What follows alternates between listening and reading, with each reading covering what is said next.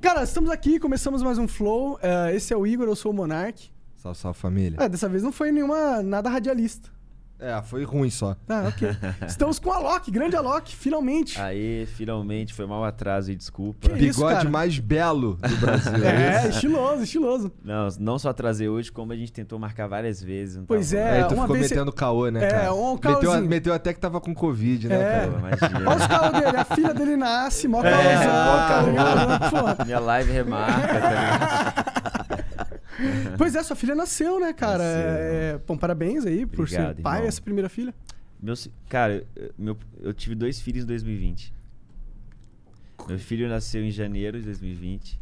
E aí a gente. Caralho, acho que eu nunca ouvi isso na minha vida. É, mano. Mas é porque ela veio prematura, né? Sim, mas... Então, tipo, e aí a minha filha tava prevista pra nascer no mesmo dia do meu filho. O que, que significa isso? Que eu e minha esposa só fazemos sexo no mesmo dia. Não, brincadeira. Mas não é porque, cara, coincidiu assim, tá Aham. ligado? Foram momentos especiais. minha- tipo, foi depois da live que eu fiz, fiz uma live aí em casa e tal. E depois daquele dia eu tava e aí rolou minha filha. E aí, cara, tipo, foi muito louco porque esse ano, quando, quando começou o ano, é, quando meu filho nasceu e tal, aí fechou tudo, o lockdown e tal, e eu fiquei mais tempo em casa. Eu tava fazendo, mano, quase 300 shows num ano, sacou? Nossa Tava uma loucura. Senhora. Eu não tinha vida, quatro shows numa noite. Era realmente fora assim, do, do eixo, do equilíbrio. Eu tava quase entrando em depressão já. E aí, o meu filho nasceu, eu fiquei em casa com ele, foi mó maneiro e tal, não sei o quê. E eu sonhei com a minha filha, cara, tipo, três dias depois. Ela falando assim, pô, pai, não sei o que, tô muito feliz, mas não esquece de mim. Eu falei, não, pode deixar, não vou esquecer. Porque a gente teve na primeira gestação, a gente perdeu. Era uma menina, tá Aham. ligado? Então, pra mim, teve essa parada. E aí, eu sonhei com ela, cara, e é muito ela, tá ligado? Quem ela realmente é. Então, a gente pegou. Tava tudo certo, a gente pegou Covid há duas. Mano, eu tô perdido no tempo, porque temos 14 dias, mas eu fiquei. Parece que foi tudo antes de ontem, foi uma loucura. Ai, mano. É, desculpa, é porque é difícil falar, pra mim, é, falar sobre isso. Mas tá tudo bem agora. Foi, tipo, foi um ano, foi um ano conturbado, eu não, imagino. não né? é pelo ano, mano. É pelo que aconteceu, entendeu? Porque a Romana e a Raika, que são minhas filhas, ah, minha, minhas filhas e minha esposa, elas apresentaram uma complicação por causa do Covid. Minha- a minha esposa teve trombose na placenta por causa da Covid. Cara, então, pera, ela pegou, ela ficou doente a gente enquanto ficou grávida. juntos. A gente ficou juntos. Entendi. Tipo, a gente nem sabe como é que foi que a gente pegou. E aí, eu, pô, me cuido pra caramba. Eu faço dois testes por semana pra poder fazer os trabalhos que eu faço. E aí, deu, deu, deu negativo, no, tipo, na semana e na segunda-feira deu positivo, eu e ela. E aí, o que que rolo- rola, mano? Ela tava super bem, fomos, fizemos exame, ultrassom, tudo perfeito.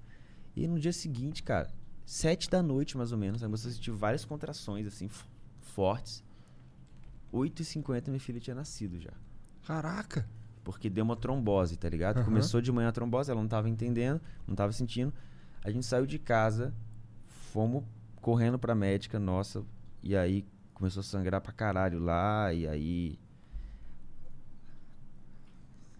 É, imagino que deve ter sido muito Mano, é, vamos trocar esse é, assunto, demorou, esse demorou, é muito demorou. difícil. Mas, mano, eu tô muito feliz, tá ligado? Claro. E só grato, assim, por tudo que rolou, porque, no fundo, tipo, a minha filha tá muito bem, tá ligado? É, por exemplo, a minha, a minha esposa ontem, depois de 14 dias, teve um reencontro com ela.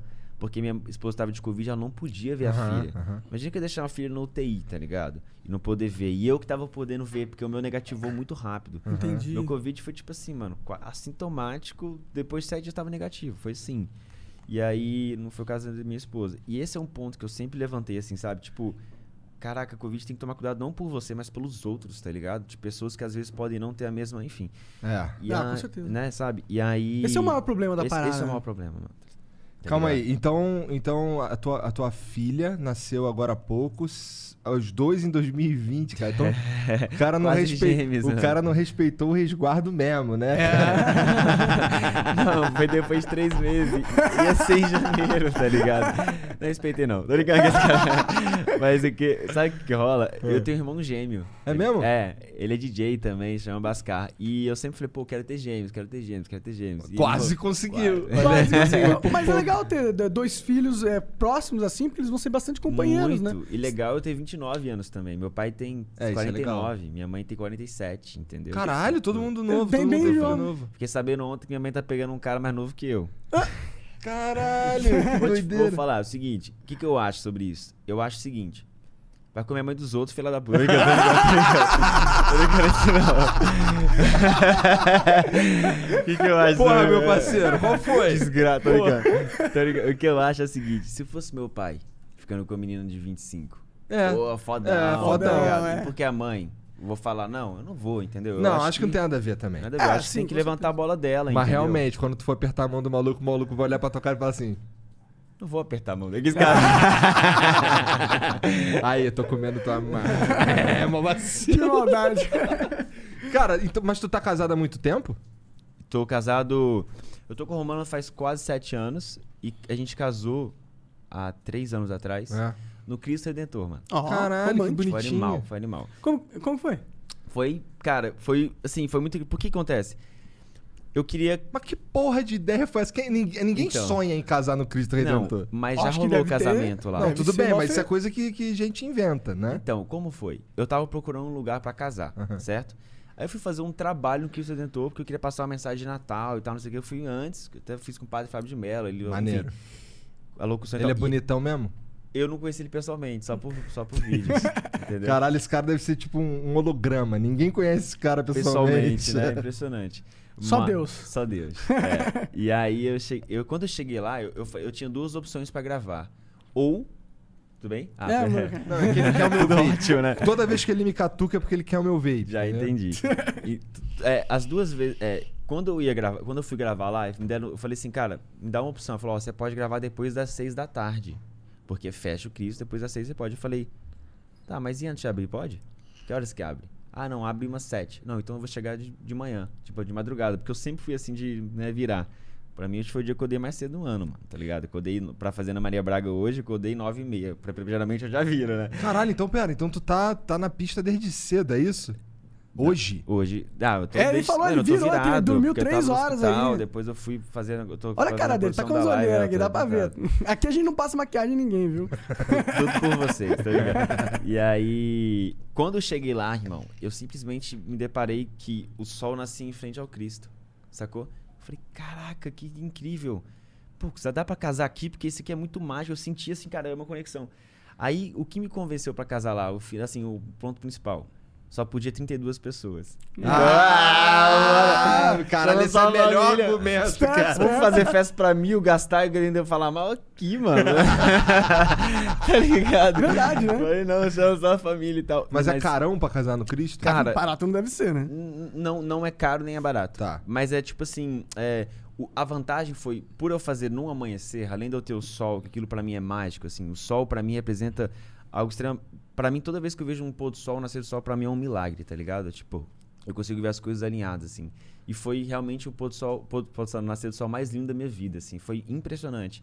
E, e, cara, o louco é que eu tive tempo pra poder construir uma estrutura de casamento, porque foi a madrugada Aham. inteira. E pra desmontar tudo é mais fácil, né? Pra desmontar, você aperta o botão cai tudo. E aí É. a gente vazou e e fiquei, cara, Maneiro pra caralho. deu tudo certo, deu percussão, pá, não sei o que, bombou. E como Aí que é o casamento no Rio Cristo? É lá em cima? É no pé dele? Como que funciona? É no pé dele. No pé dele, dele. aí foi um, umas mesinhas. Aí é... É. um clima assim bem tranquilo. Bem, super só os familiares mais próximos. Irmão, é uma experiência que eu nunca vou esquecer, sacou? É, é- foi muito incrível, assim. Mas o que eu ia dizer é que, pô, beleza, repercussão, maior repercussão e tal, aí eu fui viajar de lua de mel.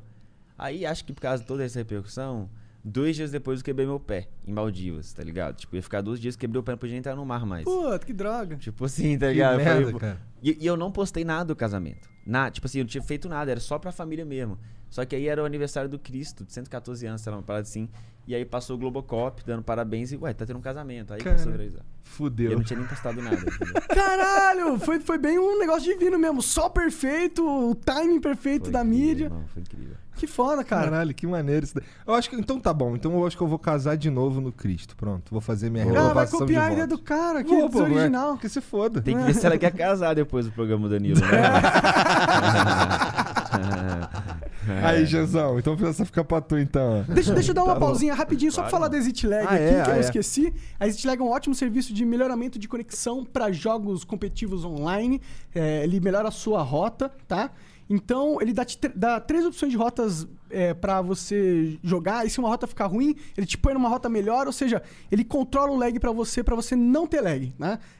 você é, melhora o ping, perde o delay que você tiver. É um ótimo serviço. Três dias grátis, você não precisa pôr cartão. Você testa. Se funcionar, aí você põe o cartão e assina. E vai jogar liso. Eu quero isso aí. Oi. Eu faço streaming, tá ligado? Eu quero isso aí. E funciona pro Free Fire, no, É, funciona no mesmo. BlueStacks. É, o único problema é que não pode ser no celular. Eu tô vendo que tem um celular de sinistreza pra jogar. Pois é, nu- nunca tinha visto um desse pessoalmente. É, maneirão, que dobra. Maneiro. Esse é bonito, hein? É da hora. É de- é, parece tecnológico. Pode falar mais, que é meu patrocínio. É patrocínio. Qual que é a marca? Eu não sei. Samsung, Samsung. É Samsung? É a Samsung, bem cyberpunk. É muito Tá na maneiro. moda. Já jogou cyberpunk? Sabe o que, que é isso? Sei, o meu óculos é baseado no Cyberpunk. A parada meio, tipo, é, meio Mad Max. É. né? tipo isso. é. Mas lançou um jogo, Cyberpunk Ah, não, não vi. 77, que é né, 2077. 2077, exato. Que é inspirado nesse universo aí. É, tá, lá, tá no hype. Quer dizer, tá mal bugado. Tá um monte de gente reclamando que tem. Mas tu tava ontem falando que o jogo é Não, foda. o jogo é legal, só que tá bugado. É porque tá faltando X-Lag. É. É, tá faltando, na verdade, é alguém saber programar aquela merda. Mas deixa eu falar, já- já que você falou em jogo, eu vou, eu vou trazer esse assunto, porque esse foi o assunto, inclusive, que eu liguei pra vocês. Uhum. Vocês lembram disso? Eu lembro. Primeiro que no Gaulês, quando a entrevista aqui é maravilhosa, eu falei, caraca, eu fiquei emocionado com o cara, assim, tá ligado? O cara, tipo, pra mim é um herói, sacou? Tipo, realmente aqueles heróis que não usam capa. Não, Ele pra, é- mim, pra mim ele é um dos caras mais foda da internet, se não for o cara mais foda da internet. É, tá eu acho que ele é um. um- muito, É, muito, ele é muito assim. foda. E aí eu vi aquela entrevista, achei sensacional. Aí eu postei, aí no Twitter começou a repercussão e tal. E depois, quando o Yoda veio aqui, que é um parceiro também, falou e tal, aí vocês tacaram o pau no Free, free No Fire. Eu falei, irmão, deixa eu falar pra vocês, deixa eu contar. Porque, tipo assim. Não, é, Free Fire é um jogo ruim, cara. É uma então, merda. Por quê? Por que, que é uma merda?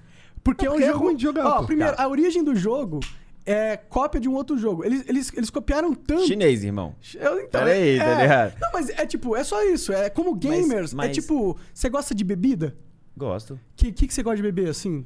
Ah, de álcool? É, Whisky. Whisky. Um. Tem um whisky de 400 reais Aham. e tem E um. tem o Passport. e- Exato, tá ligado? é Então, essa parada. mas, mas aí- é aí que eu queria trocar essa ideia com vocês. Primeiro que eu brinquei com essa parada de chinês, muito pouco coisa. Chinês é super, hiper, mega. é, Os caras eu- inventaram 5G e tal. Não, os caras são sinistros. Aham. Eu tenho um, um apreço enorme pra China. Eu vivo, já morei na China. Tipo, eu tenho uma Você parada morou muito- na China? Morei. Quanto tempo? Ah, por várias temporadas. Ah, entendi, entendeu? entendi. É, então a China tem um Caralho, tu tem muito 29 especial. anos, É. olha a tua vida, que Tem doideira. seis passaportes carimbados. Que da hora. Completos, assim. Nossa. Mas é o que eu É tava 300 show por ano, né? É. Mas a China é sensacional, eu tô só brincando com essa parada. É muito bom deixar claro isso. Tá. Eles Claro. são sensacionais e muita personalidade. Mas o ponto é o seguinte: quando fala ruim, né? Tipo, ah, porque o gráfico é uma merda. Não, Porque- não. Nem, nem é por isso, mas porque ok. o jogo. Por quê? Deixa o cara falar. Desculpa, Não, desculpa. Eu, eu quero ouvir, porque é importante ouvir o porquê que vocês acham ruim pra eu poder também argumentar. entendeu? Sim, não, mas o jogo, ele, tipo, o jogo, pra proposta dele, ele é bom. Ele, o que, que ele é? É um entretenimento acessível pra uma galera aí que, pô, não tem um celular igual o teu, tá ligado? É um celular mais levinho. Roda em todo mundo, é legal. Ninguém conseguiu é, pegar o FPS e catapultar pra tanta gente quanto o Free Fire. Bom, Isso- sabe o que, que eu acho do Free isso é Fire? ótimo. Eu acho que ele é um. Eu acho que. Bom, ponto de vista social do Free Fire é muito foda. Eu acho que ele inclui um monte de gente que não tinha acesso a jogo nenhum. Ou sei lá, tinha, podia jogar aquelas porra de, de Tetris, tá ligado? Agora o moleque pode jogar um jogo Battle Royale no celular dele que roda em praticamente qualquer aparelho. Eu acho que, é, como entretenimento, pra quem curte esse tipo de jogo, é maneiro, dá pra você jogar em qualquer lugar e tal. Só que quando eu vou jogar, eu, eu, não, eu não gosto, tá ligado? Eu acho Entendi, que. aí É, questão de é- é uma gosto, questão de gosto, exato. É, eu falo Porque- que o jogo é ruim, mas é uma questão de gosto, Claro, tá porque ligado? o, que- o que eu quero levantar aqui pra vocês é o seguinte. Primeira parada de todas, assim, esse, como você falou, é o primeiro jogo nessa categoria Battle Royale que, in- que conseguiu emergir no Brasil mais real. O Brasil real, não o Brasil oficial Brasil que a gente real, vive, claro. O Brasil real, Uhum. profundo, Total. tá ligado? E a acessibilidade é incrível. Teve o primeiro torneio indígena, tá ligado? De Free Fire, em Que da 16 hora. aldeias diferentes. Não, isso, isso é uma Pô, coisa do, é do Free sensacional. Fire que é No meio, sensacional. no meio da Amazônia, irmão, os caras jogando com 3G, 4G. Então isso é muito incrível, essa essa acessibilidade é muito incrível. E essa, na verdade, é a maior matriz do jogo. Porque, por exemplo, eu fui pra Singapura com os desenvolvedores do Free Fire. Eles mostraram um mapa animal, que era numa época com o Kalahari lá. Eu falei, caraca, lança, pô, é muito mais. Ele falou, pô, a gente não pode lançar ainda. Eu falei, por quê? Ele falou, porque só os celulares mais picas estão conseguindo rodar, os outros não. Entendi. Então eles têm que eles mesmos reduzir, descer alguns degraus de, de, de, de gráfico para poder ter essa acessibilidade. Uhum. Então, cara, isso é um ponto muito importante. Por quê? Porque, cara, você pela primeira vez está dando oportunidade para muitos jovens poderem jogar, tá ligado? E tem, inclusive, uma questão mais social. Não da questão social, do cunho social, mas uma interação social. Tá ligado? As pessoas estão lá, monta squad, monta família, cria uma própria rede social. Os amigos, muitas Os pessoas amigos. devem fazer amigos E, tipo assim, e quando você fala, por exemplo, e eu vou até, cara, sei lá, vou usar aqui o Flow Podcast, Tá. sacou? Ah, o gráfico é ruim lá do Free Fire, não sei o que tal. Cara, beleza. Uma pessoa que chega aqui e fala, beleza, cadê os LEDs?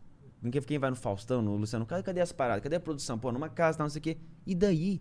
Vocês quebraram muitas barreiras e, e acabaram quebrando vários paradigmas na qual vocês acessam o lugar mais íntimo das pessoas. Mas tem gente que acha o flow ruim. Cara, É uma Tá. questão pessoal de gosto. é uma questão pessoal, mas eu vou te falar, o Flow tem revolucionado. E não só o Flow, mas outros podcasts, mas pra mim principalmente é o Flow, por essa questão de você acessar o íntimo, exatamente porque você quebra toda essa mega estrutura. E ninguém tá falando que o Flow é uma bosta porque não tem estrutura, ou porque, eu gravo, porque não tem o LED. Não, mano. É só porque o entendeu? Mo- o Monark fala muita merda. Então, É, você- pra mim o problema do Free Fire é basicamente porque eu não curto game design. Da hora. e aí tudo- quando eu não curto game design, fudeu. É, que- é Mas que a gente é uns, problema- uns gamer raiz, tá Não, eu- ligado? Eu, cara, E- eu jogava Mu, Gumball, eu jogava World of Warcraft, Counter-Strike 1.6, eu, eu jogava mas eu prefiro muito mais Free Fire. Sim, por uma sim. questão mesmo de, tipo, você se conecta com uma, com, uma, com, uma, com uma galera, assim, que eu curto muito, a tropa, saca? Claro. E aí o ponto que eu tava... Caô, é só porque tem um personagem. Eu juro pô. por Deus. Tô mano. zoando. Eu caramba, eu- Eu tô tem- zoando. Direto tô assim, eu falo, eu tô com meus brothers, eu tropa. Ô, tropa não. É, não sei, sabe? Tipo. e, e a parada é que. O personagem eu vou contar pra vocês, mas a parada é que, tipo, o que eu acho só é aquela questão que tava rolando com o Yoda aqui, é que, tipo assim, às vezes, mano, a forma como a gente julga o mundo é a forma como a gente também acha que o mundo vai nos julgar. Então, por exemplo, vamos dar um exemplo bobo, assim. Se eu sou um DJ que fala assim, pô, que cara cafona, sobe em cima do palco, fala no microfone e toca essas músicas, cara chacoteiro. E o dia que eu estiver subindo em cima do palco, falando microfone e tocando aquelas músicas? Quer dizer que eu vou achar que o mundo também acha que eu sou um chacoteiro, porque é assim que eu interpreto. Quando você livra desses julgamentos, você fica muito mais livre, entendeu? Pra inclusive poder evoluir. E eu acho que o mundo, ele, tipo, não é. Não sobrevive quem é o mais forte. Os dinossauros já foram extintos, exceto esse. Os dinossauros já foram extintos. Eu ia falar que tua mãe é minha, mas já tem outro Já cara. tem outro. Já tem outro. Entra na fila. E aí o. E aí. E aí o. E aí, essa parada. que eu Cara, ó, tava nada falando, que a gente falar aqui tu Não, leva tá tudo certo, relaxa.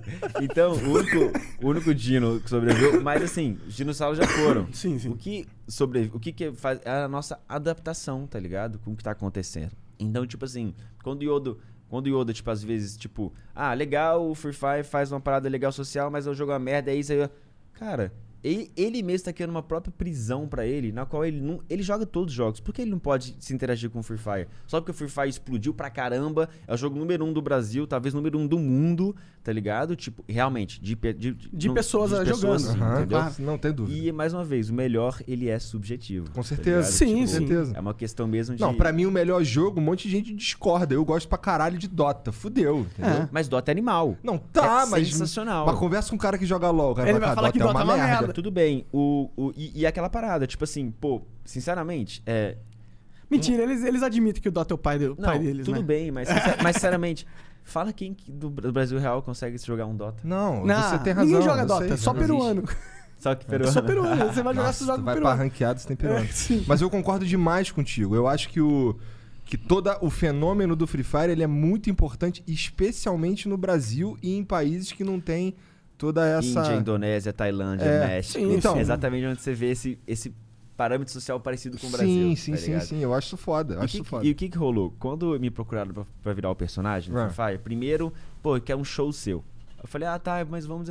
E aí, por causa daquele meu acesso na China há muitos anos já e tal, acabou fluindo para um... Que era um show, acabou sendo um personagem. Por causa de uma questão de influência que eu já tinha lá fora. Por quê? Como é, como é que tu foi parar na China, cara, pra começar? Cara, então vamos começar pela China.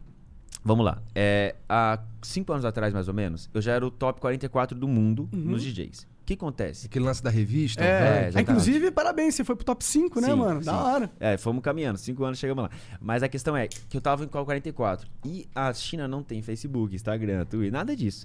Qual que era o parâmetro de referência pra eles contratarem DJs? A O top revista. 100, DJ Mag. E quem DJ dos top 30 queria ir pra China? Ninguém, tá ligado? Então, tipo, eu fui, falei, não, vamos aí, eu quero ir e tal. Tava disposto a. E era muito louco que no começo, cara, eu tocava umas baladas lá que, tipo assim, quem pagava mais, os príncipes pagavam mais, a mesa ia subindo. Aí era uma co- competição, assim. Eu jogando, os caras. Eu, eu tocando e os caras jogando. Era uma viagem, tá? Caralho, que hora, maneiro mano. isso daí, cara. Mafi- Tá tocando pros mafiosos aí. Cara, tem muita gente com muito poder na China, sabe? é, claro. E eu, os únicos lugares que eram mais, assim, realmente, vamos dizer assim, com uma pegada mais ocidental, era Shanghai e Hong Kong. E, cara, foi construindo aos poucos, a China foi crescendo muito, assim, exponencialmente a parada do EDM. E aí foi muito legal, porque, cara, eu fiz uma campanha gigantesca com a marca de cerveja, pode falar? Pode, Budweiser. Budweiser fez uma marca, cara, uma parada gigantesca. Eu fiz uma música com o Roberto Carlos da China, tá ligado? Ah, é? Quem é o Roberto Carlos da China? Yi Sanshan. Isan Chan. É. E ele é da hora? Ele tem perna de pau também?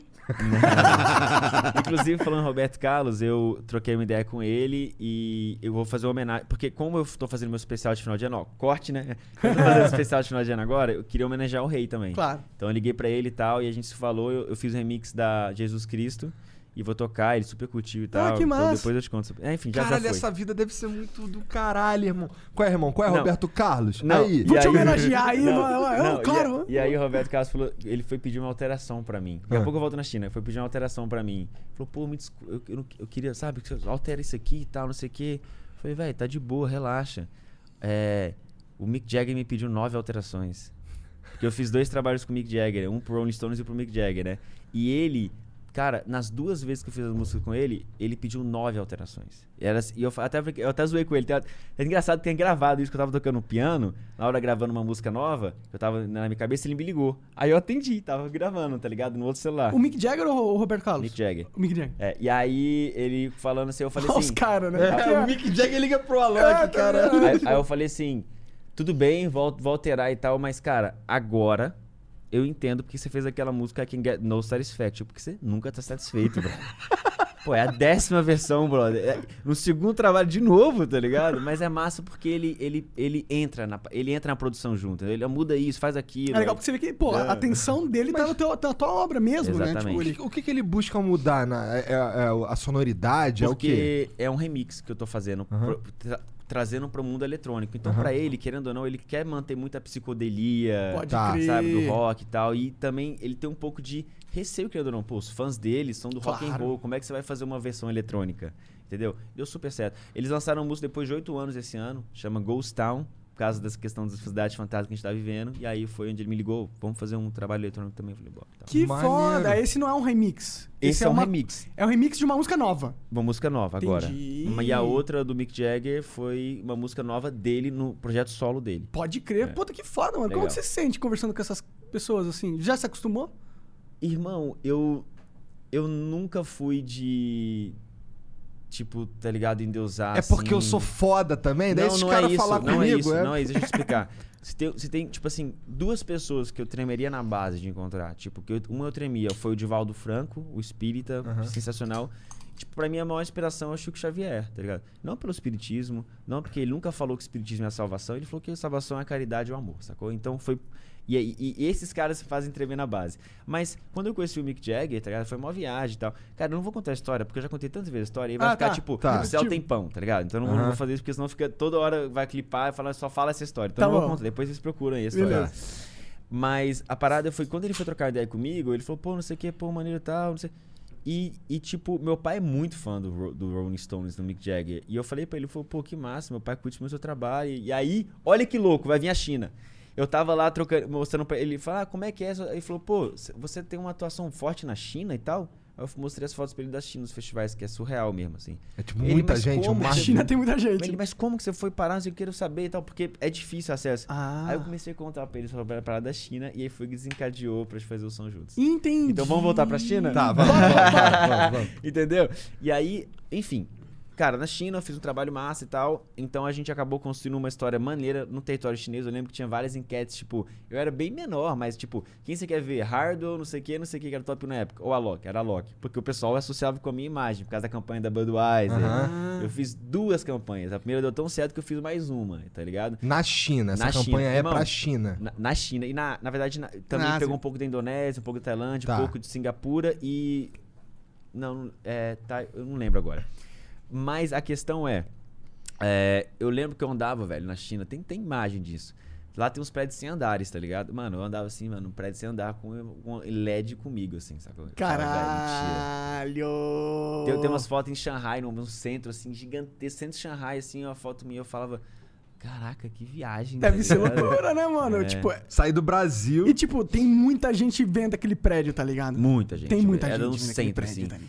E, e aí isso desencadeou para que eu acho que por uma vontade da Garena em fazer um personagem não só focado para o Brasil, É, mas para China também. âmbito global, exatamente. E Ah, então você se posicionou muito bem, né, cara? Você se posicionou lá, bem. então, mas por exemplo, olha como é que rolou. Aham. Quando rolou a parada do Free Fire, a minha equipe foi um pouco resistente na época, porque pô, como assim, e tal, jogo de tira, que sabe aquela aquela Ah, viagem, né? tá, tá. E o Maza, que é o, que é o cara que faz a gestão no Brasil, ele, velho, fez questão, tipo, de encontrar meu telefone e me encontrar pessoalmente num hotel pra tomar café da manhã comigo e falar, irmão, eu, olha, não tô conseguindo falar com você, mas eu preciso. de-" Aí começou a falar, falar. E o cara foi muito massa. assim. Ele foi realmente uma- uma- um instrumento pra fazer tudo isso vi- vi- viabilizar. E quando começou a desenvolver o assunto, era um show, se encadeou pra um personagem, que, pô, foi animal. E quando tava falando para outro personagem, fala assim: eu te faço a pergunta. Se você pudesse ter um superpoder, que poder seria esse? Esse, entendeu? Que E, poder seria e esse? qual foi que você falou? O meu foi poder curar as pessoas. Ah, que fofo. Tá ligado? Que é isso que, tipo. E é isso que ele Ah, isso que ele é faz. isso que ele faz. E pior que isso é mó bom no game também, né? Foi isso que foi o grande divisor de águas dentro da parada, porque não se tinha isso antes. Então, quando você faz uma parada genuína do coração, entendeu? E, pô, botou. De repente, simplesmente deu uma desestabilizada no jogo mesmo. Tipo, não dá mais pra você jogar o competitivo sem o Alok. E não é porque é meu bigode, não é porque sou eu. É porque ele a cura as habilidade do pessoas. cara é bom. Porque tem 100, 100 personagens lá no jogo. Agora, inclusive, entrou o Cristiano Ronaldo como personagem. A competição tá brava. brava. E o cara é bravo lá É. dentro do jogo. E, mas o ponto é esse, assim. Naquele momento eu falei assim: eu quero abrir mão de todo o meu lucro. Eu quero, Sério? Sim. Quero abrir mão de todo o meu lucro pra reverter em curar as pessoas mesmo. Não Sério? só no jogo, mas fora. que foda isso. É, cara, e eu recebi agora um valor e tal da Garena, outros, outros recursos também que eu tive. Abri meu instituto essa semana e tô colocando 27 milhões de reais. Só para o Brasil. Caralho! Só para o Brasil. E tem, eu vou botar na Índia também, porque vendeu bem na Índia. Na África, que eu tenho um projeto. Não vendeu nada na África, mas eu tenho projetos na África, em Madagascar, em Moçambique, faz seis, a- sei- cinco anos. Que foda. O que, que, que faz esses projetos? Cara, chama Fraternidade Sem Fronteiras, na qual acolhe. é, sinceramente, assim, é um projeto de sobrevivência, tá ligado? Quando eu cheguei lá pela primeira vez, tinha 3 mil crianças. Caralho, eu entendo por que que tu curtiu o papo com o gaulês agora. Tá ligado? é, sim. Tu é bonzinho pra caralho também. Não, e aí eu não sei, pergunta pra minha esposa. Aí Não, tu acho- tá de sacanagem, cara. Tu tem uns projetos muito foda. Cara, se eu tivesse 25 que é uns milhões, bagulho não que ia eu não. Eu, eu, eu, eu gostaria de fazer umas paradas dessas Não, aí quando, se eu, e aí- quando eu tiver grana, tá Mas ligado? deixa eu te falar uma parada, e eu vou repetir a frase que o Gaules falou, por que só quando tiver grana?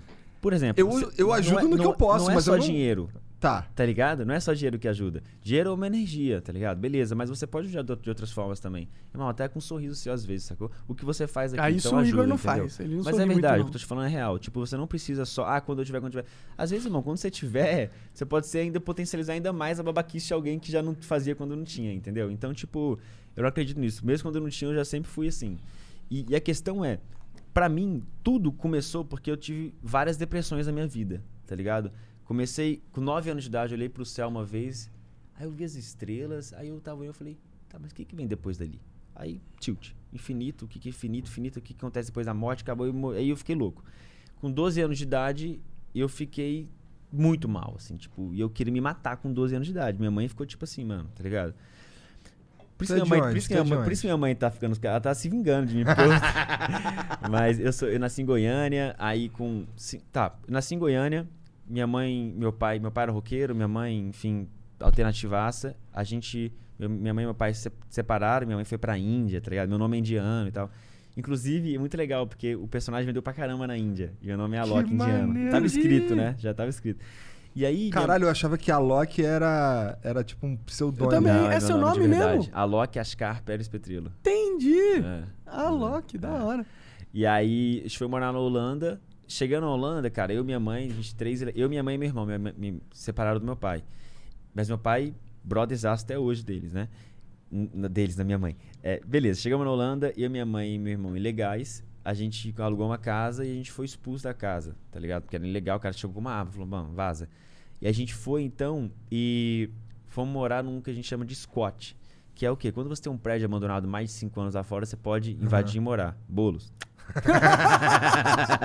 e aí eu peguei e a gente foi morar num hospital abandonado, tá Entendi, ligado? que Só que, tipo loucura. assim, não é nada, velho, nada dessa parada que você tá vendo de invasão ao Brasil tem nada a ver. A parada é organizada, uma comunidade internacional vivendo juntos, tá ligado? E tal. Então, tipo.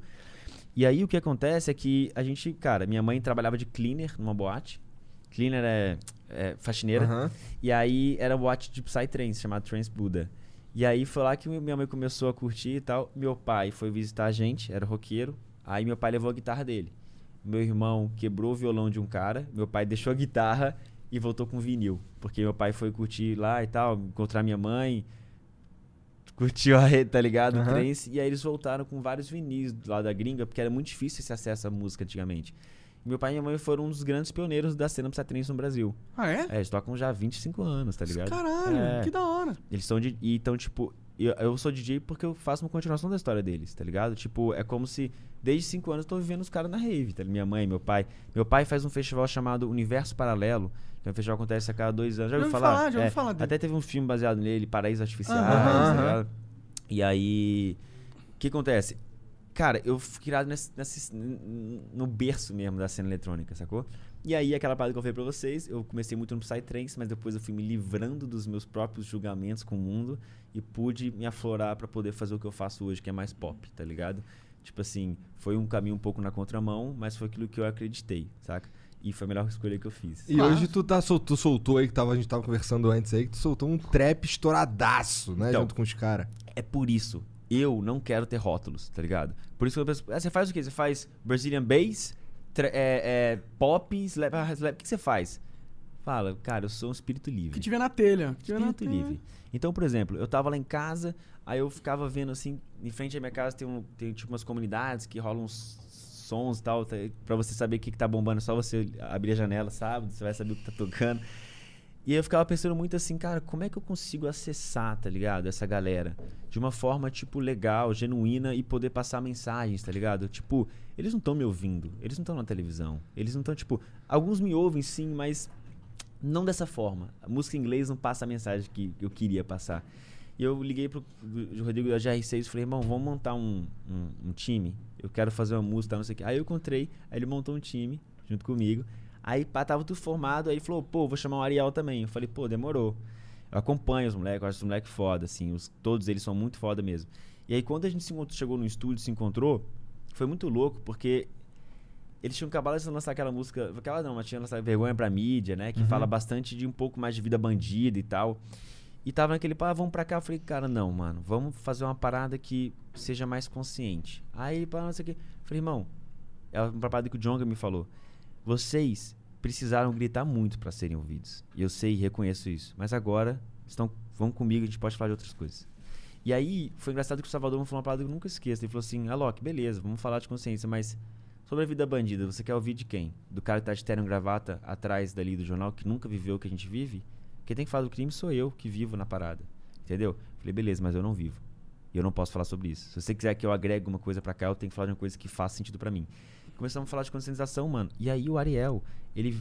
a- eu não sei muito bem a história, mas o pai dele morreu, a mãe foi pro Narcóticos Anônimos, o amigo dele morreu, pro, tá, foi pro crack, se. Umas paradas assim. E aí ele chegou, cara, com uma letra, um refrão pronto, tá ligado? Só que era um outro flow, era uma outra pegada, mas ele chegou com a parada pronta, assim, pau. Aí começou. Aí eu peguei e comecei a fazer um beat. E tô, fez, fiz uma música. Tudo, não usei um sample na música. Tudo foi produzido por mim, piano, meu brother, grave violão, violino, Que tudo. foda. É. E aí, quando a gente tava, tava montando um beat e tal, o Ariel começou a lançar o flow na hora, assim. Eu falei, caraca, que fenômeno. E aquilo inspirou todo mundo pra poder falar dessa parada. Aí o Davi pegou e começou em, em cima daquilo se inspirar. Aí o Davi veio, não, não, não sei o quê, não, precisa. Não, aí ele, vou passar a visão pros meus. Não use drogas. Eu falei, não, não, mano. Isso aqui não é campanha de droga, não, tá ligado? Porque a campanha de droga é tão ruim que o pessoal quer usar, né? Depois Sim. que vê. É. E aí. É, Melhor campanha de droga sou eu. que ninguém quer Ninguém se quer ser, tornar. tá? Tô brincando. Brincadeira, brincadeira, brincadeira, brincadeira. É zoeira, mano. Não, É. mas eu. eu, eu Não, mas, mas não, isso é não. um pouco verdade. Não, mano, deixa eu falar. Ah. Vocês, pra mim, são tipo assim, os anti-heróis, tá ligado? Ah, que E- por isso tem um monte de Deadpool aqui em cima. Não, vocês são os anti-heróis e que é incrível, tá ligado? Porque é, é, é extremamente verdadeiro, tá ligado? Ah, isso, isso é é- muito difícil de encontrar. É muito difícil mesmo. E, e, e, e quando vocês erram, vocês não erram querendo. E vocês vão em busca, tá ligado? De saber como, tipo, pô, eu errei aqui, então, tá, não sei o que, eu me conscientizo, galera. E dá a oportunidade pra outras pessoas virem aqui te corrigir, inclusive. Claro. Tá ligado? É. Então isso é muito legal. Isso é o que a gente precisa. Menos cancelamento radical Mais e mais papo, né? diálogo, Mas saca? diálogo, total. E aí o... E não o do taco de beisebol, viu, Cauê? E aí, cara, rolou, super rolou assim. No, no primeiro dia de gravação rolou tudo. E aí, até aí eu me inspirei no crioulo pra falar: não, eu vou passar a visão pros meus, não precisa morrer pra falar com Deus. Porque é exatamente essa questão de, tipo, cara, às vezes a pessoa só acha que vai encontrar com Deus quando morrer. Não, mano, é aqui e agora. da hora demais. Bem melhor do que não use droga. Não, não, é, mas é, é aqui e agora. Mas, mas, mas Davi é um fenômeno. Todos são fenômenos. Eu vou falar uma pra vocês, velho. Ó, sério, pra todo mundo que estiver ouvindo aqui. Eu já trabalhei com muita gente, saca? Muitos artistas pop. Muito, muita, eu já fiz música que estourou no mundo, nem Você assinei. trabalhou com o Mick Jagger, mano. Não, não, não, mas Mick Jagger é foda. Eu sei. Mas onde eu vou chegar? Ah. É que, tipo, eu já fiz músicas que bombaram no mundo e eu nunca assinei e outras pessoas. Cara, esses moleques são muito diferenciados. Tipo assim, é- a parada sai na hora, mano. Não é, não é tipo assim, ah, não sei o que, um compositor pra, pra, pra cada um. Não. não, velho, a parada é ali, é o que eles vivem. E ele- vou falar uma parada, o funk é o K-pop do Brasil. Pronto. É mesmo, também Ah, acho. pode crer, é uma É boa isso. analogia. Só que sem aquela estrutura, aquela parada. E é muito mais, entre aspas, assim, tipo. É diferente, K-pop é o maior fenômeno do mundo, na minha opinião. Assim, ah, é? tipo, De- Tá nesse nível K-pop? K-pop, é, pra mim é. Pra Caralho. mim, assim, tipo, é a parada mais surreal que eu já vi, assim, de realmente conseguirem. Os astros hoje, pra, na minha opinião, do, do rock, realmente são os K-pop hoje. Porque é um fenômeno, mano. Não Sim, é sim. zoeira, tá? Não. A parada é muito surreal. Os Dá pra- números, Ah. a produção e como é, assim. Eu não entendo muito a cultura, mas eu sei que é uma parada. Eu vivo na Ásia, mano. Então na Ásia lá é uma parada, tipo assim, são deuses, tá ligado? Você fala, mano, caraca, tipo, como assim? É muito louco. deve ser uma pira bem difícil pra cabeça de todos eles, né? Deve Dos caras que estão na Porque eu, cabeça. porque eu nem sei como é que deve ser o bastidor ali, sabe? E aí eu Tem uns caras pra... que se mataram já. É, É meio, é meio depressivo, às é, vezes, mas né? tem Também. gente que se mata no game, não sei o que, não sei o que, na verdade, música e tal. verdade, E isso é. é. uma questão mesmo da gente, enfim. E, e cara, eu esqueci o que eu tava falando. Bem. normal, normal. É, Será que é o, é o por Acho que é a tabela? Marola, É por tabela, é a Marola. peraí, peraí que eu vou tentar não, mas pesquisar. Cracolante, beleza, aí rolou. não, você tá falando que os caras eram diferenciadaço. não, e aí é isso. Aí você fez a... Eu gostei desse rolou. tema, Cracolândia, né? Como que... Me explica aí, como foi essa Cara, ideia? Na verdade, o nome da música é Ilusão. Até porque o crack nada mais é que uma ilusão. Com certeza. Então, é, e aí, exatamente assim, tipo, cuidado com aquilo que te faz, sei lá, cuidado com aquilo que te faz voar, mas depois tira o seu céu. E o que sobra é só inferno. Então, tipo, essa analogia, tá ligado? E no final usa uma frase do Victor Franklin, que é: Se você não espera mais nada, se você quer desistir da vida, porque não espera mais nada dela, talvez seja ela esperar algo de você. Então, é essa analogia que a gente quer trazer pra música. Isso E, eu gostei. obviamente, eu trouxe uma, um arranjo pop pra parada. Por isso que pegou top 1 Spotify Brasil, não só pela letra dos moleques, são um fenômeno, mas pela estrutura que virou um trap pop. Como assim? Refrão, parará, não sei o quê, refrão, parará, não sei o quê, refrão, entendeu? Uhum. Eu fiz dois refrões. Então, tipo, a gente montou uma parada muito maneira. A galera foi, assim, sensacional e, e, mano... tipo, 75 milhões de views em no um clipe. mês, mano. Puta que em pariu. um mês, Nossa assim, senhora. entendeu? Tipo, e é muito louco exatamente por essa questão de liberdade, sacou? Legal. Se eu tivesse ficado só engessado no eletrônico, eu tava ali. E tipo, muita gente fala, pô, mas você fez o Brazilian Bass. Cara, primeiro que eu não criei o Brazilian Bass. O Brazilian Bass é um tipo de som que bombou muito no Brasil e eu simplesmente dei nome a isso.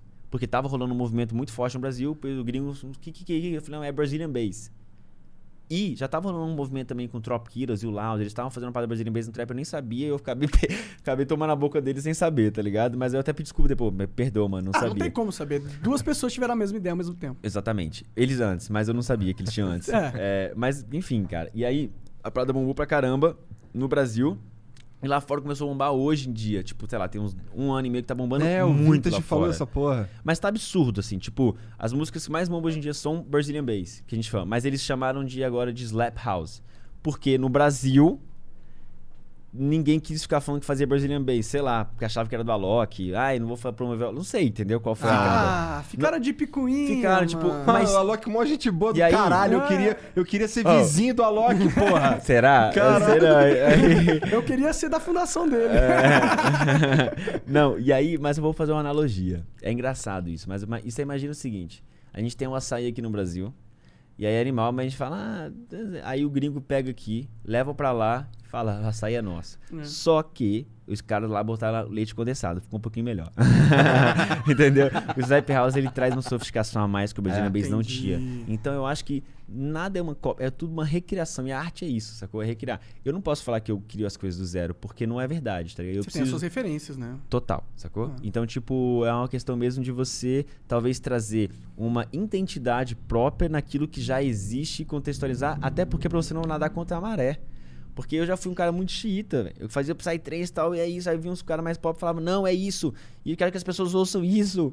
E E aquela o, que, parada- o, que, que- o que que mudou tua cabeça nesse sentido? O que que A liberdade, a questão de parar de julgar. viu? É? Entendeu? Mas Eu- o que, que te ensinou isso? Cara, foi o coração. É? Tipo assim, eu, eu, eu- por que eu não vou seguir o que eu quero fazer, sacou? Tipo assim, é aquela parada mesmo assim de, cara, eu não vou ficar. Eu já tive depressão, tive várias paradas. Eu falei, não vou perder tempo na minha vida, tá ligado? Fazendo coisas que às vezes depois eu me arrependo. Tipo, eu vou, mano, fazer o que eu sinto que deve ser feito. Tipo, feeling mesmo, assim. E foi seguindo. E é muito legal isso, porque quando você. qu- Quando no caso eu fui migando pra esse lugar assim, é um lugar que eu soube que eu tava cumprindo a minha missão. Porque de alguma forma eu, hoje eu posso ser um instrumento muito maior do que antes pra poder transmitir um pouco mais a minha mensagem, tá ligado? E é tipo isso, e tudo que eu faço me baseio nisso. O propósito da minha, propósito da minha vida real é esse. Por que eu tô falando isso? Cara, teve uma época na minha vida, com 24 anos, que eu tinha dinheiro, popularidade, não sei o que, namorar, para casa. E eu era muito, eu fiquei muito infeliz. Foi a pior depressão da minha vida. Tipo, foi, foi muito bizarro. Porque, irmão, a gente acredita que o sucesso é isso. As pessoas induzem pra gente, falando que esse é o sucesso da vida. E a questão é que, se esse é o sucesso da vida, pra minha vida não tinha mais sentido, tá Porque a ligado? gente já tinha chegado no Porque, fim. tipo, e aí eu fiquei. E aquela parada. Quanto mais você nega suas sombras, mais ela cresce. Você precisa encarar a sua sombra. Faz parte de você. É, isso é Então, verdade, tipo, Igor. É, abraçar ela. Porque, tipo assim, o que acontece é que quando eu tive 12, aí eu amortecia, 16, voltava, 18, aí ia voltando a depressão, cada vez mais forte. Até que o 24 foi tipo assim, eu falei, mano, não tem mais razão pra viver, tipo, acabou. E eu tinha tudo. E por quê? Porque, tipo, cara, eu ficava pensando, falta alguma coisa. E eu queria buscar o que, que era isso. Eu era um cara que tava ateu, tipo, realmente tipo. E aí encontrei um médium e ele falou pra mim, cara, vamos fazer um trabalho na África, a gente faz Fraternidade Sem Fronteiras. Falei, vamos nessa, eu vou lá e tal. E eu comecei a me ingressar e tal, não sei o quê. E aí, quando chegou lá, eu encontrei uma senhorinha. Eu, cara, uma realidade caótica, assim, eu encontrei lá. Eu encontrei uma senhorinha que ela tava três dias sem comer e amarrava o estômago pra não sentir fome. Amarrava o estômago? Exatamente. Como que alguém amarra o estômago? Ah, Ué, na- na- pega ah, um negócio e amarra, entendeu? Tipo, uma senhorinha Caralho! ter uns 90 anos e ela era cega os dois olhos, mano, tá ligado? Tipo assim, olha a situação. E naquele Caralho. momento eu fui falar com ela e tal, não sei o quê. E ela, cara, tipo, veio falar assim: ah, não, porque eu tava orando a Deus pra que alguém viesse me ajudar e tal. Eu falei: Deus? Deus não existe. Vocês estão ficando, tá ficando, tipo. Tu falou isso pra Falei, velhinha? eu falei, fala que Deus não existe, Deus abandonou ela. Tipo, que Deus é esse que abandona vocês, deixa fome, né, que deixa violência? Que, que- que Deus é esse? E a mulher reforçou. Não, é ele que me dá força, tentação e tal, orando pra ele. Eu, eu percebi naquele momento que eu era o maior miserável ali. E que eu, com tudo que eu tinha, tava reclamando. E ela, com aquelas situações todas extremas, estava exatamente com muito mais fé do que eu. E foi naquele momento que eu percebi que Deus nunca abandonou eles. Quem abandonou fomos nós. Então eu preciso, tipo, fazer minha parte aqui, tá ligado? E foi dali que, tipo, tudo transformou, começou a transformar a minha vida. Meu coração começava a ficar preenchido com os trabalhos filantrópicos. Então, é isso que me move, tá ligado? Tipo assim, aí eu comecei a fazer vários trabalhos no Brasil, fora e tal. Hoje na África tem 20 mil crianças com pessoas e tal. Então, é um trabalho. É um Cara, fraternidade 20 mil? Agora tá com 20 mil. Tinha 3, agora tá com 20 mil. A parada cresceu bastante, começou a ficar, tipo. E todo ano eu vou pra lá. Esse ano foi o único ano que eu não fui. Por causa da Por causa pandemia. que- Mas todo ano eu ia para pegava zica, tá ligado? Brincadeira, mas eu já estou uns três já. Aí na Brincadeira, Amazônia. só que não. Na, Amazônia também na, tem na Amazônia eu peguei também, quando eu fui fazer um trabalho com uma aldeia indígena, que É. tipo, é, sei quantas horas de avião, depois 13 horas de carro, depois 9 horas com um barquinho voadeira pra chegar na aldeia. Caralho. Tá ligado? correria. Aí lá eu tomei o ayahuasca, Aham. esse para foi, foi animal. E a- eu fiz. E o cara que eu conheci lá, um dos índios, trabalha comigo hoje. Eu trouxe. Maneiro. É, e ele tá comigo, e aí, inclusive, meu instituto tá, tá atuando com eles também, tá ligado? Peraí, E- tu chegou lá na aldeia, Uhum. daí o cara que não, ele não tinha tanto contato assim com a Não. sociedade. Não, o pai dele era o cara que hiper mega inteligente, super influente, que saiu da aldeia, né, estudou e tal, e foi defender a aldeia no mundo. Entendi. Entendeu? E o filho dele é um representante e tava lá e trouxe trabalho comigo hoje em dia, que é o Thiago. Como Thiago. que é realmente uma aldeia? Eles têm alguma estrutura lá? Irmão, Como que é? É, é, é, é muito fantástico, assim, porque eu fui com um julgamento que, tipo assim, o que, que índio faz? Na rede e tal, como é que Caçando. é? Eu fiquei sabendo que os caras tocam música lá, eu quero Hum. ver música e tal. Irmão, não existe cultura mais ou menos desenvolvida, existem valores e diretrizes diferentes, é isso, ponto. Eles são extremamente aprofundados nos estudos deles. E, inclusive, para você entender o que, que- que eles falam, e é muito real assim, você precisa passar por várias fases para poder entender o que eles estão falando. E, tipo, estudos mesmo lá, e para Enfim, eu, não vou aprofundar porque demora muito para eu contar, mas é extremamente foda o que eles fazem. Eles são uma das aldeias que ainda mantém a sua essência viva, sacou? E, tipo assim. Mas a- tem tecnologia lá? Cara, na- quando eu fui, há cinco anos atrás, tava bem precário, assim, entendeu? Tipo, precário pra gente, mas pra eles tava sensacional. Sim, sim. E é isso que eu acho que eles querem, na real. Essa parada que, ah, tipo, irmão, sério, velho, é, não é todo índio que quer. Tecnologia? tipo, não, não é todo índio que quer. Tipo, eles querem saúde, querem várias Ah. paradas, mas eles não é. to- eles querem manter a essência cultura. deles, a cultura deles viva, sim. tá ligado? quero poder praticar os rituais É. deles e os caras. Super, conectar com o que a gente chama da força, que é o Sim. divino pra eles. Entendi. Foi sensacional, uma das melhores experiências. Fiz o cambô também do sapo. Como é que é isso aí? Até, até vi que o Richard veio aqui. Sim. Ele fez o sapo, ele quase morreu, né? Eu- Ele disse que passou mal, ele É, lambeu o quase- saco. Eu vi o que ele sapo. quase morreu lá. Mas é, não acho que não mata, não. Mas é, a parada é que é, é, você pega o veneno, você fura, você queima, pega o veneno do sapo, passa em você. Aí você tá se intoxicando, envenenando. Então o seu corpo começa a produzir o quê? Tipo, vamos soltar todas as toxinas pra fora porque o corpo tá entrando em pane. Então a sensação da morte. Tem, cara, tem tudo isso registrado no YouTube. Você pode achar que tem. Não no meu canal, mas tem lá. Eu- eu- As suas experiências? é, eu fiz um documentário bombou na, na, na Europa por causa Ah, é? dessa parada, e- mas eu não, Ah. não postei no meu canal, mas tá lá. Você, E é- qual- você sabe o nome do, do comentário? Yawanawá. Yawanawá. Yawanawá, que é o nome da parada. E aí foi muito foda, porque, tipo, eu tive toda uma, uma pureza energética, espiritual e tal. E foi muito incrível. E aí depois também a parada na África. Então, tudo que eu faço hoje é muito movido, cara, a o que eu posso fazer com a ferramenta que eu tenho, entendeu? Se for só pra tocar, acumular milhões, sei que e tal, não. Obrigado, tá minha vida não tem mais sentido, pode parar aqui. Então, o que eu faço é eu não entrar em depressão de novo. O que eu faço é pra eu poder ter um sentido na vida. E aquela pergunta que eu fiz quando eu tinha 12 anos é: o que acontece depois da morte, não sei o quê. Não era essa a pergunta que eu queria. A pergunta que eu tinha que fazer era: qual o sentido da vida? Por que, que eu tô aqui? Porque eu tô aqui, tá ligado? E foi aí que eu comecei em busca e não pensar na morte. Porque pra mim hoje a morte é muito claro que é uma passagem, tá ligado? E, tipo, Hoje tu é um cara religioso. Ou, sei lá, Eu crente. Eu não, sei se não, eu, eu não sei se é religioso. Eu acho que eu, eu, eu me conecto com o divino de uma forma. Tua, vou, te, vou, vou te- vou te falar, vou te falar, por exemplo. Não existe certo. Sinceramente, velho. Um banda católico, é, é- é budismo, não sei, evangélico. Irmão, assim como 5 mais 5 são 10, 9 mais 1 também são 10. 3 mais 7 também são vários caminhos diferentes pra você chegar no mesmo resultado. Total, concordo. E a forma como você se conecta mais, entendeu?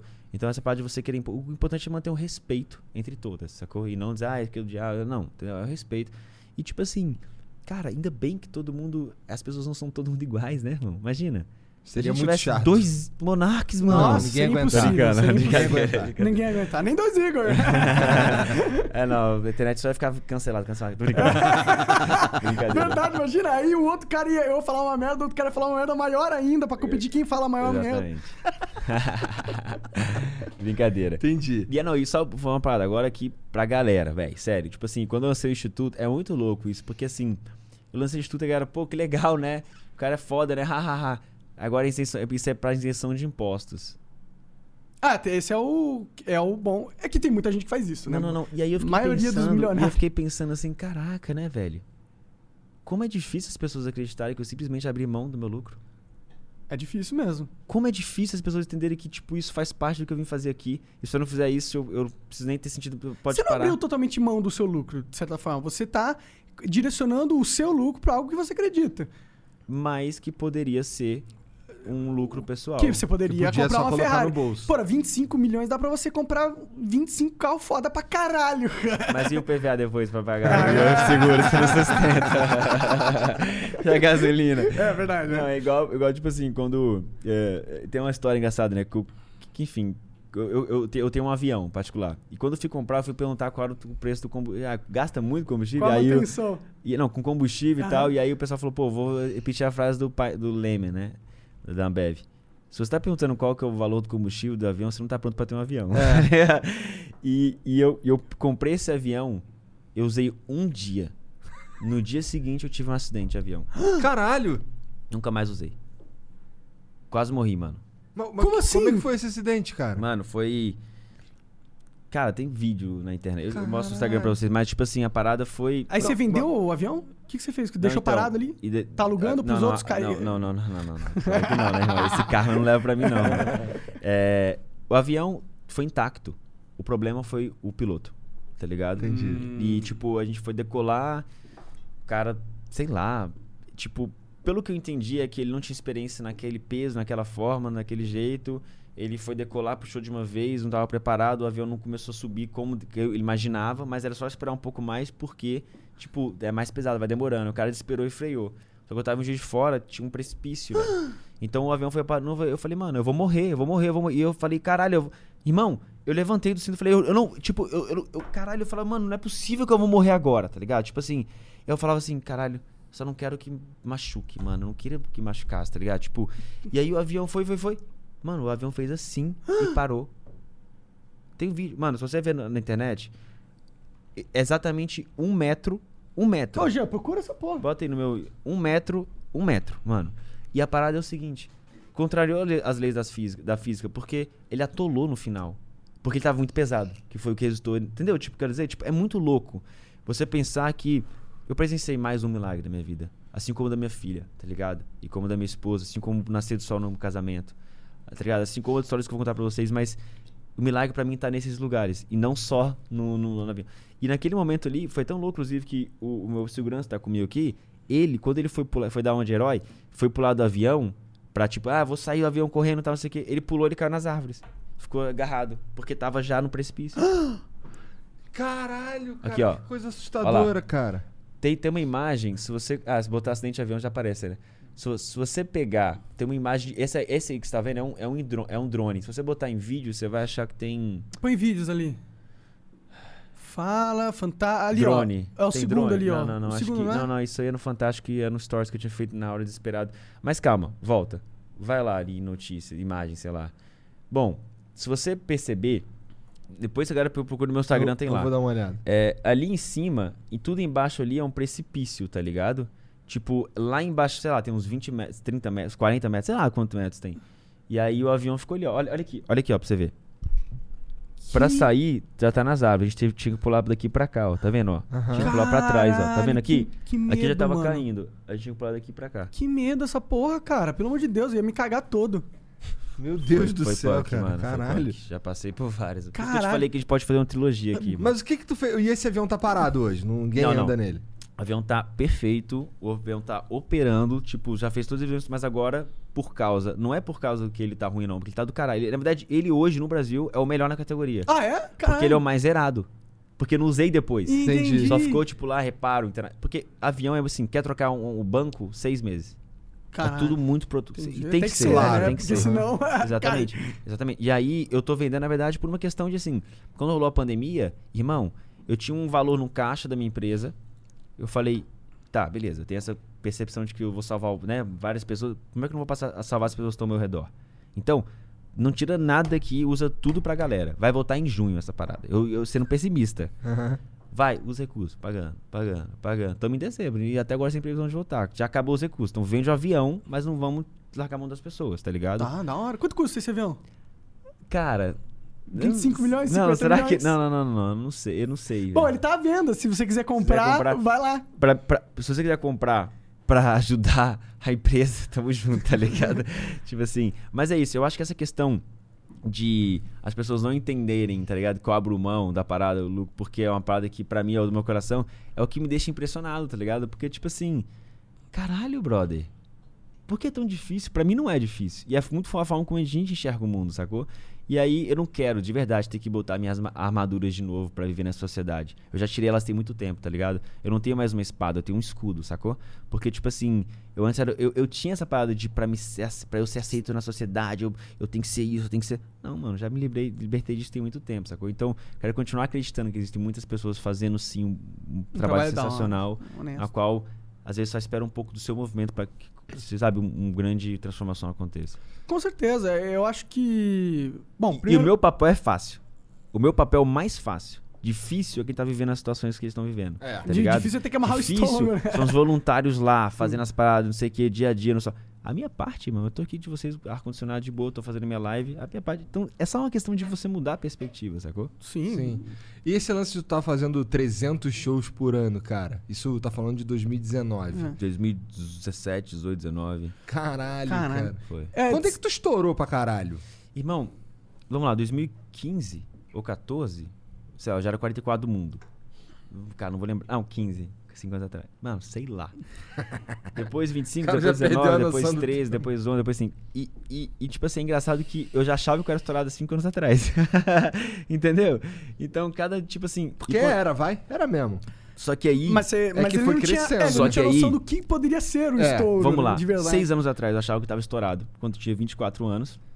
Eu falei pra cinco, é, 20, sei lá, 25, Que você entrou na 24 anos. depressão porque você tinha depressão tudo. profunda. E ali eu percebi que eu estourado nada. Não tinha nada de ser estourado, nada de sucesso. Não existia aquilo. Pra mim era uma grande ilusão, tá ligado? Tipo, a questão é, o que, que você vai fazer com isso? Entendeu? E pra mim ficou muito claro, inclusive na, nas cerimônias de ayahuasca que eu faço. Tu que- faz periodicamente. Não, eu fiz duas vezes esse ano e tinha feito na aldeia indígena Tá. também. Eu, fa- eu faço com um xamã incrível de São Paulo, Everson. E o que acontece é que, pra mim ficou muito claro, pra, a, minha, a minha missão aqui, tá ligado? A minha missão é servir. Ponto. Servir ao divino. Acabou. Ah, mano, eu vou servir, sacou? Tipo, é isso que eu vim fazer aqui e servindo eu consigo ter esses milagres. Aham. Entendeu? Eu tenho certeza, irmão, que, tipo, a parada é kármica, sacou? Então, talvez se eu não for. Talvez eu teria morrido ali. Entendeu? Tipo, e várias questões eu vejo mesmo, assim. Tem uma história, mano. Vocês pode falar a história? Cara, o, Sei o que tem um tempo é tempo você. aí, não, mas eu- não é minha história. Não é minha história. Você mas pode é uma falar o história, que você tá, tá, quiser. mas é uma história que, eu, que, que, eu, que é real, que é verdadeira. Eu vi do Laércio Fonseca, que é um cara que ele fala assim: um cara de Israel. Não, desculpa. Um cara dos Estados Unidos estava em Israel fazendo um trabalho lá. Eu vou falar bem rápido. E aí, ele entrou no restaurante, estava lotado a fila e tal. Ele ficou estressado, não sei o que. Era um senhorzinho que tava lá falou: Não, pode estar na minha frente, tem que estar estressado. Eu sou aposentado, tá de boa, pode ir. Aí ele foi, pegou a pizza e tal, comeu rapidão e saiu. Quando ele saiu, passaram uns três minutos, estourou o restaurante com um atentado terrorista em Israel. História real. E aí, o cara, tipo assim, meu Deus, mano, o cara morreu por causa de mim, pá, aquela loucura. Começou a ligar, tentar achar o cara. Depois de três dias, ele achou o cara no hospital, em estado gravíssimo, na UTI, e foi lá. Chegou lá, encontrou o filho do cara, falou: irmão, pô, seu, seu pai me salvou por isso, por isso, porque contou a história. Eu preciso ajudar vocês, conta comigo. Ele falou: cara, a gente não tem condições, mas aqui em Israel, quando acontece isso, o governo paga todo a parada de saúde, então não se preocupa. Mas mesmo assim, esse cara continuou fazendo as paradas, ligando pra família, fazendo, sabe, tipo. E aí, passaram seis meses, o filho ligou, né? Tava, em contato, falou: Ó, meu pai tá tudo bem, mas ele precisa fazer uma cirurgia por causa do atentado e só tem ela nos Estados Unidos. Você me ajuda? Ele falou: Claro, manda ele amanhã pro first class, eu vou buscar ele no aeroporto, pode fazer o que você quiser, eu busco ele. Enfim, o cara foi, mandou o pai, ele foi. Falou, hoje eu vou faltar ao trabalho. Foi lá, buscou o cara, pegou, não sei o que, pô, abraçou, quero abraçar o cara que me salvou e tal, não sei o que, fazendo tudo. Quando tava no hospital com o cara, as torres gêmeas, 11 de setembro, o avião caiu, ele trabalhava lá. Caralho! Caralho! Será que ele não talvez não seria o karma dele? Se ele não tivesse mudado. a- Porque ele poderia ter mandado o motorista. poderia- Não, mas ele foi lá, entendeu? Ele continuou. Então, é muito isso. É a sua atitude aqui. Não é tipo com- o que a vida faz com você, mas com o que, o que você faz com o que a vida faz com você, sacou? E. Então é isso. Eu acredito muito Caralho, nisso. o Você, Coroa salvou o cara duas vezes. Duas vezes. você colhe o que planta. E essa e esse pra mim é o maior segredo que existe. Tipo, ai, qual é o segredo do sucesso? Irmão, primeiro que não tenho sucesso, acabou. Ah, mas eu falo, "N- não sei. Mas o segredo da vida é você colhe o que planta. E, ah, mas as pessoas pensam muito no imediatismo, tá ligado? Tipo, ah, é aqui, não sei o que eu vou fazer, mas ali o cara vai. Não, velho. Tipo, não é aqui. Talvez é daqui a um ano, daqui a dois anos, três, cinco anos. Tipo, não, não Talvez seja o seu filho que vai colher a parada. Exato, mano, tá ligado? Tipo assim, por isso que eu acho que a gente tem que oferecer aquilo que a gente tem dentro de nós da maneira mais verdadeira e genuína possível, tá ligado? E aí tem uma parada que eu sempre falo, que é assim: Ah, mas qual que é o sentido da vida? Então, o que tá, essa parada. É o amor, mano. Ah, velho, amor, deixa Clichê, de ser clichê, clichê. mano, dá um tempo, tá ligado? Já pode me flodar, dá um tempo. Mas não, mano. A parada é o seguinte, quando a gente fala de amor, é muito clichê. E talvez se eu fosse explicar pra vocês o que que era o amor, a gente ia ficar aqui a entrevista inteira e não ia é acabar. complexo. é, Mas- a sua noção de amor. Mas tem um jeito muito mais fácil. Ah. que Todo mundo vai entender aqui. A gente sabe o que não é amor. Violência, preconceito, inveja, tudo. Exclui tudo que não é amor. O que sobrar é amor, mano. Acabou. Pronto. Vai, viva. Entendeu? Uhum. É muito mais fácil. Tipo, é só você. Então, pra mim é isso, irmão. E eu, eu, eu, cada dia que passa, ainda não descobri o sentido, mas eu descobri que o sentido é pra frente. Tu, sentiu, tu E- descobriu o teu propósito, pelo menos. Tô descobrindo. Eu acho que meu propósito hoje é esse, tá ligado? Mas, é, mas o- até o final da vida é servir. Pode crer. Eu, eu, eu escuto você falando, eu gosto bastante do que tu fala, porque eu me identifico com algumas coisas, tá ligado? Eu também passei por um momento onde eu era bem ateu.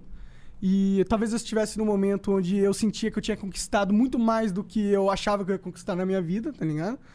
E eu só consegui sair da depressão profunda que eu tava quando eu virei a chave e falei, cara, na verdade eu acho que Deus existe sim.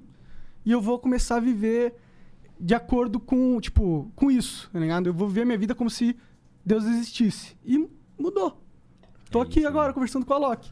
É isso, irmão. É isso aí. E, e você hoje pra mim é uma grande inspiração. E você também. E o que é vocês fazem aqui. E estão mudando a forma como o mercado vê hoje em dia essa questão de entrevista. Eu sei que, pô, vocês se inspiraram no... No... No Joe Rogan. Não, mano. O flow é flow. Desculpa, tá ligado? Tipo, é a parada de vocês. Então... É, o Joe Rogan copiou a gente. É isso.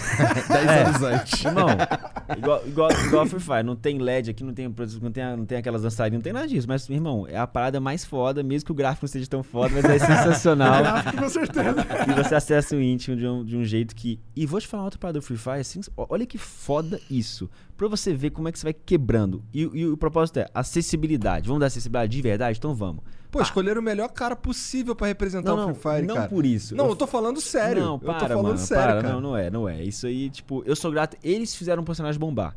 Um dia que ele Na falou. verdade, quem fez foi você, colocou do poder da cura Não, não, naquela não. porra. Foi ele que ainda deu mais velocidade, tá ligado?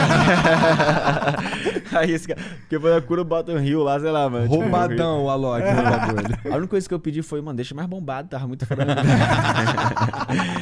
e aí saiu. Aquele óculos que eu vou dar pra vocês saiu no, no jogo também. Ah, é? que foda, que óculos é muito massa. Mas a, a parada que eu tava falando, olha que louco isso. Hoje, a maior comunidade feminina de game é no Free Fire. Você sabia disso? Não sabia. Não. Por quê, né? Eu falei, mano, não para, velho. Tipo, eu sou um cara muito curioso. Tipo assim, ah, não, por quê? Deixa eu ir atrás. Eu fui atrás. Cara, olha que louco. Fui falando com as meninas, com a Camilota, inclusive, aqui, Aham. né? E ela falou assim, Alok, quando a gente ia pra uma loja de brinquedo, a sessão de Playstation era só na sessão masculina. Não era na feminina. A feminina era outras coisas. Quando a gente queria jogar videogame, era no do irmão, do primo ou do namorado. Uma vez que você quebra rompe todos os paradigmas e tira do lá e bota no celular algo mais democrático possível, todo mundo tem. Elas não precisam se sentir masculinas pra jogar. E elas jogam de uma forma muito mais tranquila, tá ligado? Tipo, então isso vai mudando a, forma, inclusive, a narrativa de como a comunidade está sendo. E hoje, por exemplo, eu faço um campeonato que, na primeira vez, eu falei assim: todo time tem que ter uma mulher jogando. Duas coisas, três coisas que eu aprendi. Primeiro, que não tive dificuldade nenhuma, porque tem um milhão de mulheres. Então, tipo, foi uma parada muito fácil. Segundo, que as mulheres amassaram. E terceiro, que elas falam assim: a gente não quer um time misto. A gente quer o nosso time. Por que você tá botando a gente como se fosse pra entrar no campeonato? Não. Eu falei, opa, pá, verdade, desculpa, perdão, tentei ajudar, mas eu errei. tipo, É. a gente tenta às vezes, mas não tem essa noção dessa. E aí eu peguei e falei, não, vocês estão certos. Então eu peguei e no próximo campeonato, mil, eu- 10 mil times que eu faço da comunidade. Só da comunidade. Tipo, pessoas, qualquer pessoa pode acessar e participar do meu campeonato. O primeiro são 70 pau. Porra. É. E aí, quando você pega, é, no caso, eu separo mil e poucas vagas só para os times femininos. Agora sim a gente consegue ter o que elas querem. Tá Pode crer, tá certo. aprendendo. Mas é muito louco saber que é maior no no núcleo Muito feminino, louco, né? muito louco. E É, é, é legal. louco, é louco como o Free Fire, como a, o aspecto da inclusão do Free Fire é enorme. É, gigantesco. sensacional, irmão. Pra mim é o que é o, que Irmão, é o sério, mais foda Zé, da Esse parada. jogo é sensacional, mano. É o que ele tem. É muito foda, Igor. De verdade. Você não precisa jogar, mano. Tá tudo bem. Não, tudo Mas bem, tu vai é participar sim, da final do meu campeonato. Mas eu concordo, eu, eu concordo contigo. Eu concordo contigo que o jogo é sensacional. Só que eu não gosto, Sim. tá ligado? Mas eu- foda-se que eu não gosto. É Eu só- tipo, a, gente- a nossa posição é um cara que gosta muito de uísque, tá Aham. ligado? E, mano, a gente tá acostumado a tomar os uísque cara, tá ligado? Vem o cara e falou, toma esse passaporte aqui, é bom pra caralho. Deixa é eu só te falar isso. uma parada. É só uma, isso. uma- uma pergunta. De vez, você vai me falar a verdade. Tá. Eu sempre falo Ó, a verdade. é, isso é verdade. Olhos vendados. Tem dois whiskies aí? Tem um... um- tem Eu um- quero um cara e um barato e vai, ver- ele vai, vai falar qual que é o cara e qual é o barato. Pior que eu acho que eu sei, hein, mano. Pior que eu acho que tem um passaporte. Tinha, pelo menos. Tem- um- deve ter um passaporte aí. É. é brincando, né? É brincadeira. É, mas é isso, eu vou te mandar umas garrafas de Jack Daniels. Ô, aí sim. Beleza? Show de bola. Alok, Eu, valeu. que- eu quero os Que Jack óculos. Daniels, mano. Jack Daniels não é, você você falou que, você falou que é acostumado aos vinhos mais É, top, os, os whisky É, mais top. Tem como me mandar uma É cala. Johnny Walker, mano. Johnny Walker. Ah, ah. já viu? Tem um Ele, ele, ele falou que entende, mas eu Eu falei não o Jack Daniels. nada, É não Johnny Walker, nada. mano. Na- cara. sabe, conhece Keep o. Macallan? Hã? O whisky Macallan. Um Não. whisky, é um whisky escocês misturado com um blend americano. Muito Ah, bom caralho, foi exatamente esse que eu comprei pra te dar de presente. também. Ah, é? Caraca. Esse é muito bom. Então, eu vou te mandar. Eu, era, já chegou lá em casa. Ó, eu vou mandar um trazer. kit. Você toma também? Eu não tomo. Não, então vou mandar pra você É. um kit da Johnny Walker. Ô, Você da hora. curtir. É patrocinador também, Johnny Walker. É parceiro, ser, parceiro, né? parceiro. Ah, mas é, então. patrocina. patrocina a gente também. Só pra Exit Lag patrocina a gente, pô. Eu já fui barman, mano. Eu Tu fazia foi- vários é mesmo? drinks, tá ligado? É, quando eu morava em Londres, eu. Mano, é muito louco a história. Tipo, fui morar em Londres, eu tava com uma música. Top 1, 2 e 3 Psytrance no mundo, global, no Beatport. Pá, caraca, vou morar lá, tá muita coisa rolando. Foi eu e meu irmão gêmeo. Meu irmão gêmeo levou a namorada e simplesmente, cara, tipo, falou, não quero mais tocar, tá ligado? Tipo, por causa dela. Vou só transar. Tipo, era porque a parada que eu acho que ela não queria ter um marido de DJ, uma Que é assim. um, tá sempre em festa, virando a noite. É, mas então ela não era pra ele. Entendeu? Hoje ela é DJ. Isso Que separados. Caramba. Mas a questão é, eu acho que, ela, eu acho que as pessoas têm, podem ter espaço doideira. amadurecer. Aham. Se eu fosse o mesmo Alok de 5 anos atrás, teria uma coisa muito errada comigo. Não aprendi Como é, nada. nome, como é o nome do teu irmão? Bascar. Tá. Eu não teria aprendido nada se eu fosse o mesmo Alok 5 anos atrás. Claro. Então ela também tem o direito de errar, tá ligado? Tem o direito de ter... E hoje ela tá escolhendo, tá tudo bem.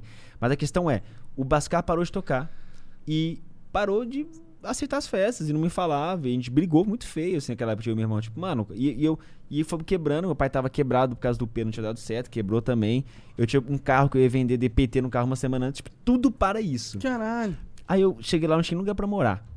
E aí um cara, olha, olha a história. Um cara que eu ia morar sumiu, desapareceu. Depois de dois meses eu tava lá já, tipo, o cara, o cara foi preso pela Interpol. Tipo, mano, Pela mas, Interpol, Interpol- puta que mano, pariu. Tipo assim, mas, mano, mas loucura, tá? Você fala assim, caralho. é- E aí, é, tava escrito, né? E aí, quando eu cheguei em Londres, eu liguei pra um, pra um amigo DJ e falei, cara, vamos fazer uma música? Falou, vamos. Cheguei três da manhã com um monte de mala. Ele, tá ligado? Tipo, falei, não, vamos fazer uma. Aí ele foi entender. Aí eu falei, irmão, tô sem lugar pra morar, parará, off, off de mundo. Aí ele falou, não, fica aí. E aí meu irmão minha, as, e as namoradas dele da época ficavam no sofá e eu dormia no estúdio, mano. Que sem brincadeira, velho. O estúdio era tipo assim, mano, tamanho dessa mesa, o estúdio. Então, por exemplo, pra eu botar o colchão, eu tirava a cadeira do estúdio, botava o colchão embaixo da parada da parada e fiquei um mês lá, tá ligado? Caralho. Tipo, enquanto isso, eu ficava procurando emprego. Eu ficava batendo várias portas de balada, Ministry of Sound, Fabric, botando currículo eu era DJ. As ideias. E botei mandando os currículos, currículo, tá tipo, mas nada, tá ligado? Tipo, a galera fechava na minha cara. E eu- depois eu recebi várias propostas pra voltar no Ministry of Sound, mas tava muito pequeno pra mim. Não, é verdade, é porque Aí tava sim. pequeno, tá ligado? Tipo, já era O espaço é, 500 físico pessoas, realmente. aí é melhor fazer um lugar maior, tá ligado? Faz sentido. É, Mas aí... Pau no seu cu. Profissional. Pô. Brincadeira, os caras são foda, mano. Os caras fazem parada foda. Mentira, pau no seu cu.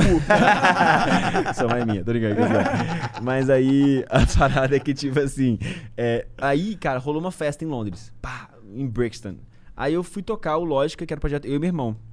E nisso, eu já tinha criado meu projeto Alok. Porque eu tava tendo essa ruptura com meu irmão. Eu falei, mano, vou criar meu. 2009. Falei, vou criar o Alok. Sou eu, é isso, eu vou fazer aquilo que eu amo Aham. e escondido, tá ligado? Eu fazia escondido. Porque, tipo, ninguém podia no Psytrance saber que eu tava fazendo house, tá ligado? E aí eu peguei, cara, e fui tocar nessa balada. Aí rolou uma balada, toquei na balada, beleza, tal. Cara, eu falei, vou mudar a estratégia, não sou DJ mais. Por quê? Porque eu fui mandar um currículo pra um cara um dia, ele falou assim, mas você é DJ, mas você serve drink também? Ah. Aí eu- Sirvo. Aí ele, você já trabalhou? Eu falei, já. Ele, bota aqui então 25ml de vodka. Aí eu botei 40 e tanto. Ele falou, não, sai daqui, mano. Aí eu fui embora. Mas eu falei que eu vou aprender. Eu aprendi a botar 25, eu ficava todo dia estudando como é que fazia os coquetéis. Comecei a botar currículo, falando que eu já tinha experiência em três, anos já nessa área, no Brasil. E botei o telefone de um brother e falei, não, se de ligar, você atende aí, sabe falar inglês, fala que é verdade, tá ligado? E aí o pá, você conseguiu emprego. Pá, beleza, pá, eu consegui emprego, primeiro dia de emprego. Mano, eu lembro que eu peguei, tipo, 13 copos que eu fui catando, assim, aqueles copos de pub gigante. Botei em cima da mesa e virei pegar mais que quebrou tudo. Pra, eu falei, caralho, velho, uma semana pra pagar essas porra agora, tá ligado? Tipo, sabe quando. Falei, meu cachê já foi todo aqui. Aí eu comecei a trampar, só que era no andar de baixo, era tipo num pub. Beleza, olha, olha essa história. Comecei a trampar e tal, mano. Eu ganhava micharia. Por quê? Londres agora já passou, já. Acho que já, já. Como é que fala quando já passa o tempo, não pode processar mais, né? Como é que é o nome? Já, É, já é, caducou. prescrever. É. Prescreveu. É. Eu podia trabalhar só 10 horas por semana. Então eles só me pagavam até 10 horas. E era tipo 4 pounds por hora. Depois eles queriam pagar só 1,60 um, um, 1,60 por hora. Tipo, era, mano, um trabalho bizarro, tá Sim, ligado? é. E, Nada a ver, e não. brasile- é o contrário, né? Quando e, e você paga brasileiro mais. e não sei o que. Tipo, le- é. e, eu não era, e eu não era o barman. O cara falou, beleza, mas você vai ser o barback. O cara que limpa pro barman. então, tipo, lava o ainda. prato, faz não sei o que, tira o lixo, beleza. Aí teve um dia que falou assim, hoje você vai trabalhar no andar de cima, na boate, tal, não sei o que. Eu falei, pô, massa. Aí eu fui trabalhando, tava umas 12 horas trabalhando já, mano. Eu lembro da cena, eu tava com dois sacos de lixo assim. Aí eu fui andando, aí chegou um manager, né, que é o gerente.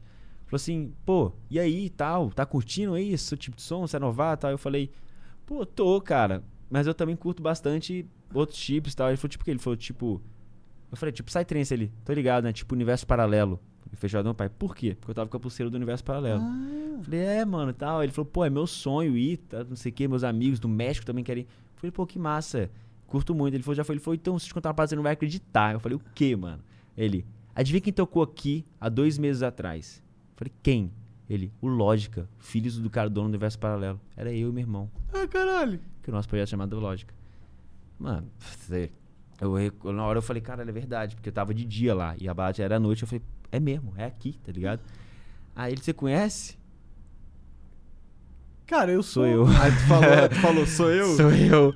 Aí ele, tipo, ah, fucking. Eu falei, não, sou eu, mano, juro tal. Falei, Mas como assim? Eu falei, pô, sou eu, você não tá ali. É verdade, pô, não sei o que. Falou, o que você tá fazendo aqui? Eu falei, irmão, também não sei, mas vem que no caminho eu te explico, tá ligado? Vamos tentar, a parada tá tipo. E esse é o louco, porque naquele momento ele falou, larga esse lixo aí. Larga esse lixo, tal, não sei o que. Você, aí, eu, como é que eu posso ajudar? Eu falei, eu queria ser barman. Eu falei, então beleza. Eu virei barman. Porque naquele momento eu tava, tipo, limpando o chão o DJ tocando, tá ligado? Aham. Foi, pra mim foi meio, tipo, uma ruptura, assim, mas necessária. Pra eu começar, inclusive, a, tipo, ou ali vai ou racha, né? Eu lembro que o cara mandava assim, vai catar as, as bitucas de cigarro lá de fora na fila da balada.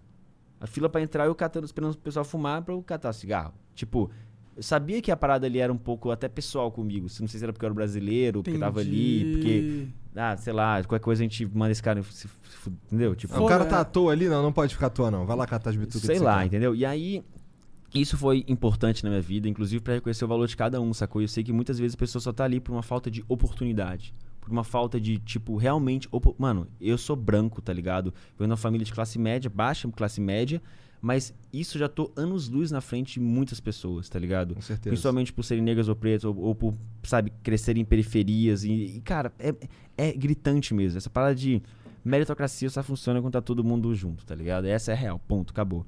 E, tipo, isso Se pra bem mim. que você conseguiu, né? Tá aí. Cara, é mas, Alok mas, mas eu já dia. tava anos na frente deles. Hã? Eu já tava anos luz na frente de, de negro preto que nasce na periferia. Entendo, entendo. Entendeu? Eu era DJ, meu pai já era DJ, eu já tinha potencial, já tinha desde 12 anos começado a tocar, Claro, produzir música. Tinha experiências Eu que podiam produzia te- música pra todo mundo da cena, tá ligado? crer, tipo, pode era o. Ghost Produce que a gente chama, que era o produtor fantasma, fazia as paradas pra galera, porque era, era o meu videogame. Entendeu? Então, mano, foi isso. Assim, pra mim foi uma experiência incrível. E até hoje sei fazer uns drinks. Qualquer coisa eu faço pra vocês Ah, aí sim. Vamos levar o Alok na o- nossa festa. É, hoje um né? drink do Alok, o melhor drink. Agora tá caro um drink do Alok. Mas é isso, mano. Porra. Ai, meu Deus. Vamos ler uns beats, cara, também pra não te atrasar, Ô, que eu tô Beats, ligado. Não, irmão, tem- posso uma parada? Ah. Vambora. Próxima entrevista é com a CBN, mas eles podem. Eles esperam um pouquinho? Tá de boa. É? Vambora, fi. Tá bom. Tá até, bom. Onde, até, on- até onde der aí, vamos aí. Beleza. A CBN espera, tá de boa. É, Então vamos pros beats, porque senão, ó, a cara ali já tá ali, ó. Ou então, peraí, posso mijar? Então, vai Pode, mijar. deve- é, vamos vamos- ficar vamos três minutos no. Vamos ficar Três três minutos minutos? mudo aqui e a gente volta já nos beats e a gente pode falar à vontade, À vontade. cara. Beleza. Beleza? Já voltamos. Vai lá. Um, dois, três. mão na boca. Já voltou, gente? Voltamos? Ah, igual Chaves, né? Estavam falando do Igor. É, bom, bora nesses bits Ô, aí. mas calma aí, deixa eu só agradecer Claro, a galera, né? claro, mano. Eu acabei de ver aqui, galera. Tem uma galera assistindo aqui, né? Obrigado, todo mundo tá aí. Tem? Não sei. Tinha, deu cento e poucos mil. Caralho, gente pra caralho. 111 no total. É, 111 mil. alocão. Obrigado aí, galera. Tamo junto. Tropa também, ó. A tropa chegou em peso, tenho certeza. Tá ligado, É. né? Não duvido. Não duvido. E toda a família aí, brigadão pelo, pelo, pô, pela moral aí. E, tá ligado aquele corte que vocês fazem? Aham. Ó, legal esse papo, né? Mas agora vamos falar sério. Ó, esse sábado vai ter live, dia, vi, dia 21 às, 19, às 21, dia 19. Olha, já enrolei tudo. Você não- nunca errou, não? Ele é o rei de errar, na verdade, propaganda. É, eu sou o rei de rabo, Volta. quem Por isso é que só eu faço. Aí você conta. Então faz pra mim, ó. Live esse sábado às 21 horas. Live do Alok, muito pica, às 21 horas, aonde? É, no meu canal do YouTube e na Multishow. Mas vai pro meu canal do YouTube. Esse cara... É muito mais legal ver no YouTube. Lá dá pra interagir. É, né? ô, e só pra antes da gente fazer os, os beats, né? Só- tem uma parada que eu vou falar na live que é o seguinte. Eu tô ativando o laser mais potente do mundo. É, tá eu, ligado? eu li isso aí. Você leu Em isso? algum lugar. É o seguinte, na última live que eu fiz, eu tirei as poeiras do laser, liguei na minha sacada e deu um mó... Foi muito legal, porque ficou meio icônico, mas a galera falava assim, pô, chegou em Manaus. Pô, chegou na Austrália. Tipo, na zoeira. Pô, chegou em Marte. Agora eles vão vir. Sabe aquela brincadeira? Eu Aham. falei, vamos sintetizar isso então? Vamos tentar fazer isso materializar em verdade? Qual o laser mais forte do mundo? Fomos atrás, tá? Chama Space Cannon. O laser que eu uso é o mais potente da América Latina e tem 50 watts. Esse tem mil. E são 3 de Quê? mil. Caralho! Entendeu? A É um, que dá pra sinistra. ver, é um que dá pra ver do espaço, né? Se o cara tiver. Os astronautas vão Ele ver. vai tão alto que você consegue. Ele chega na estratosfera e pode ser visto de satélite, É. tá ligado? Entendi. Eu li exatamente isso. Eu tô aplicando ele no norte da Califórnia, nos Estados Unidos, tá ligado? Tipo assim, tá, beleza. Qual que é a sua intenção de você fazer o laser pro espaço? Aliens invadir, pô. Tô brincando. Brincadeira. ele. Não, brincadeira. Outra Vai pergunta. chegar aí 2020 tá foda. É, não, tô, brincadeira, tô brincadeira. Mas, tipo assim, e por exemplo, ah, por que que você tá fazendo lá nos Estados Unidos, não no Brasil? Se for invadir, invade lá, caralho. Lá tem os Power Rangers, né? É Os Vingadores, tá é, tudo lá. É porque lá era o único lugar que, dá pra tinha pra o viabilizar, exatamente. Por uma questão de ah, Logística. logística, tá ligado? Isso foi uma fazer. pira tua, vou ligar um laser nessa porra. Foi, Foi uma pira da galera da, da rede social falando que o laser ia pra, pra Marte. Eu falei, vou fazer essa parada virar real. Porque pra minha equipe, mano, a gente é assim, irmão, faz a parada, é muito difícil? Ô, eu tô me ouvindo aqui. Ô, peraí. é, é muito difícil? Então beleza, vamos lá fazer. É impossível? Mano, dá 10 minutos pra aquecer, tá ligado? a galera é assim da minha equipe. Então bora fazer a parada Maneiro. acontecer, tá ligado? Tipo, eu vi o filme do Star Wars e eu falei, pô, que maneira. Falou, pô, essa tecnologia dá pra gente fazer na live. Eu falei, ah, dá? Sério? Sério, então vamos fazer. Então a gente adaptou pro Virtual Stage, então vai ter essa tecnologia também. Então, tipo, é isso, mano. Vai ser bem legal. Só que nada disso pra mim virou hoje a prioridade da live, o primeiro plano. Porque, tipo, quando rolou tudo que aconteceu as semanas passadas, sei lá, mano, eu perdi, mais uma vez, eu tenho 14 dias, eu fico um pouco perdido. Eu nem queria mais fazer a live. Eu já tinha desistido, tá ligado? Eu falei, mano, que fazer live, mano? Minha cabeça, tá onde, tipo, não tem condições. E aí, foi muito legal porque os patrocinadores, pra todo mundo, falou, não, tudo bem, a gente entende.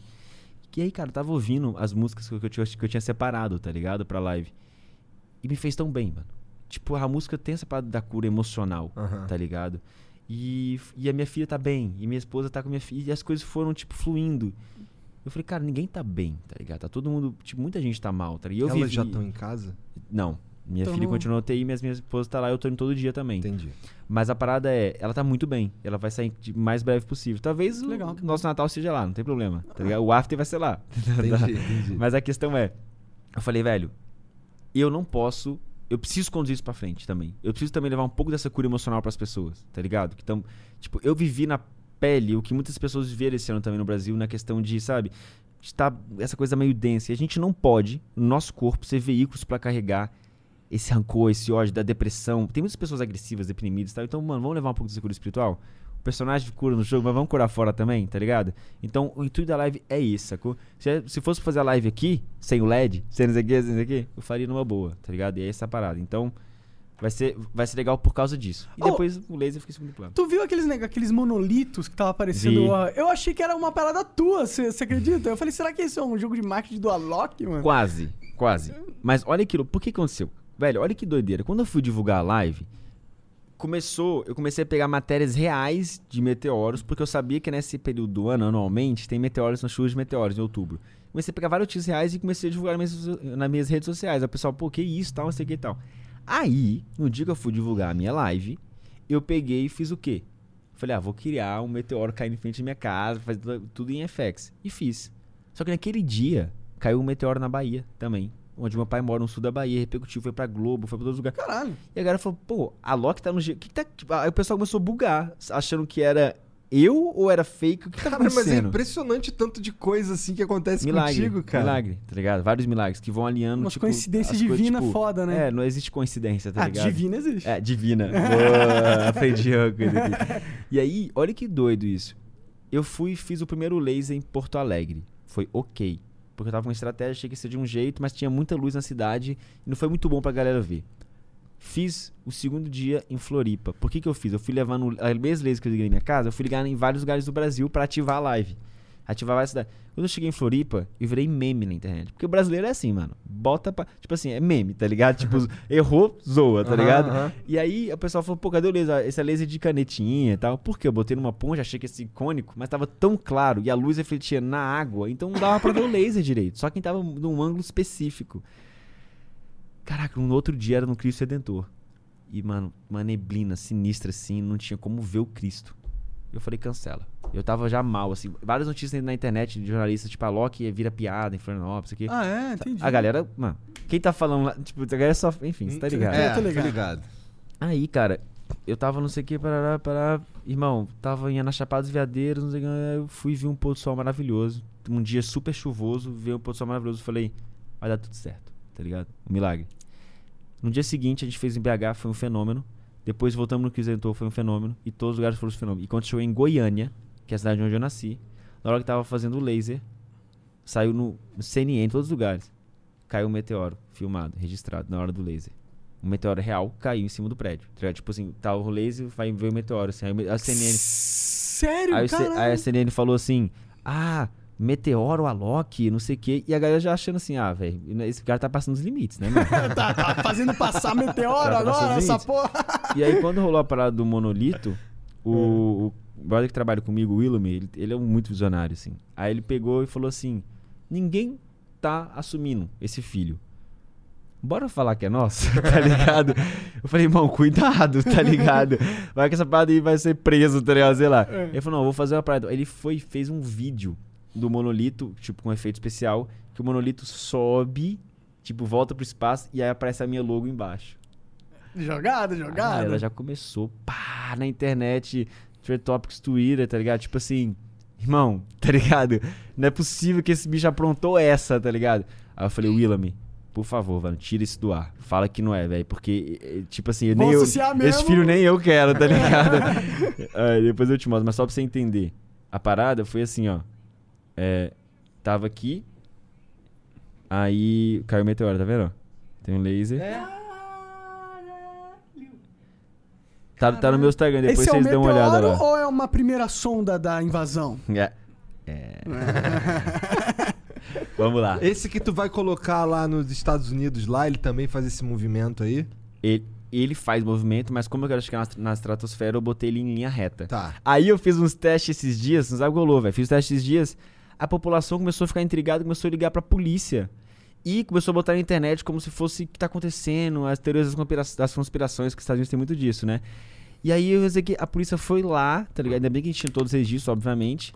E a gente mostrou e tal, e aí depois amenizou e falou que era uma parada nossa. Mas Há quanto tempo tu tá nesse processo? saiu cara? notícia na, da live? É. Seis meses.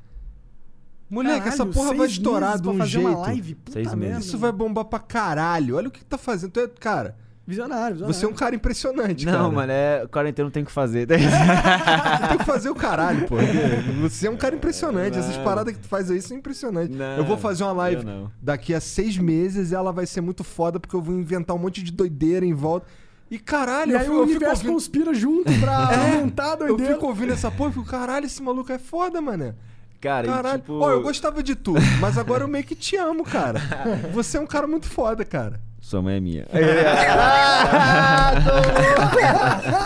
Ah, eu acho que tu não quer não, irmão. Minha mãe não tem 47 anos. Filhote, é, filhão. Vamos ler Pô, mano, eu, sou, eu já era fã de vocês, agora ainda mais. É mano, nóis, mano. junto. O Vitor Lapata mandou 300 bits. Alok, primeiramente, obrigado pelo exemplo como músico e ser humano que você é pra mim. Sou seu fã desde a Enjoy, Enjoy the Silence. Cara, isso é da raiz. Minha pergunta é se você tem algum conselho pra continuar com a cabeça pra cima. Não tem nada que chame mais meu coração que produzir. Tô, tô nessa pegada há seis anos. E, sinceramente, alguns dias é difícil não duvidar de mim. Abraço monstro. Nunca falei com você, mas torço muito por você. Que Deus fique com você e sua família sempre. Tá. Caralho. Vamos lá, eu vou dar alguns conselhos aqui e vou tentar, obviamente, trazer um pouco da minha experiência individual para não falar de uma forma genérica, porque não existe fórmula. Claro. Mas o que eu vou falar é o seguinte, Vinícius, né? É. Não, é Vitor. Vitor. Vitor, é o seguinte, primeiro ponto, cara, na, na questão da produção, você precisa ter a sua identidade, uma, uma assinatura sua para as pessoas falarem, pô, que legal, esse é, o- esse é o Vitor, tá ligado? Então, em busca disso é muito importante, sabe? Ah, mas eh, não, tudo bem. Você não precisa reinventar uma fórmula, mas é ter aquela sua assinatura. Tipo, o que, que, que é o Vitor? Segundo ponto, cara, precisa entender o que está acontecendo no mercado.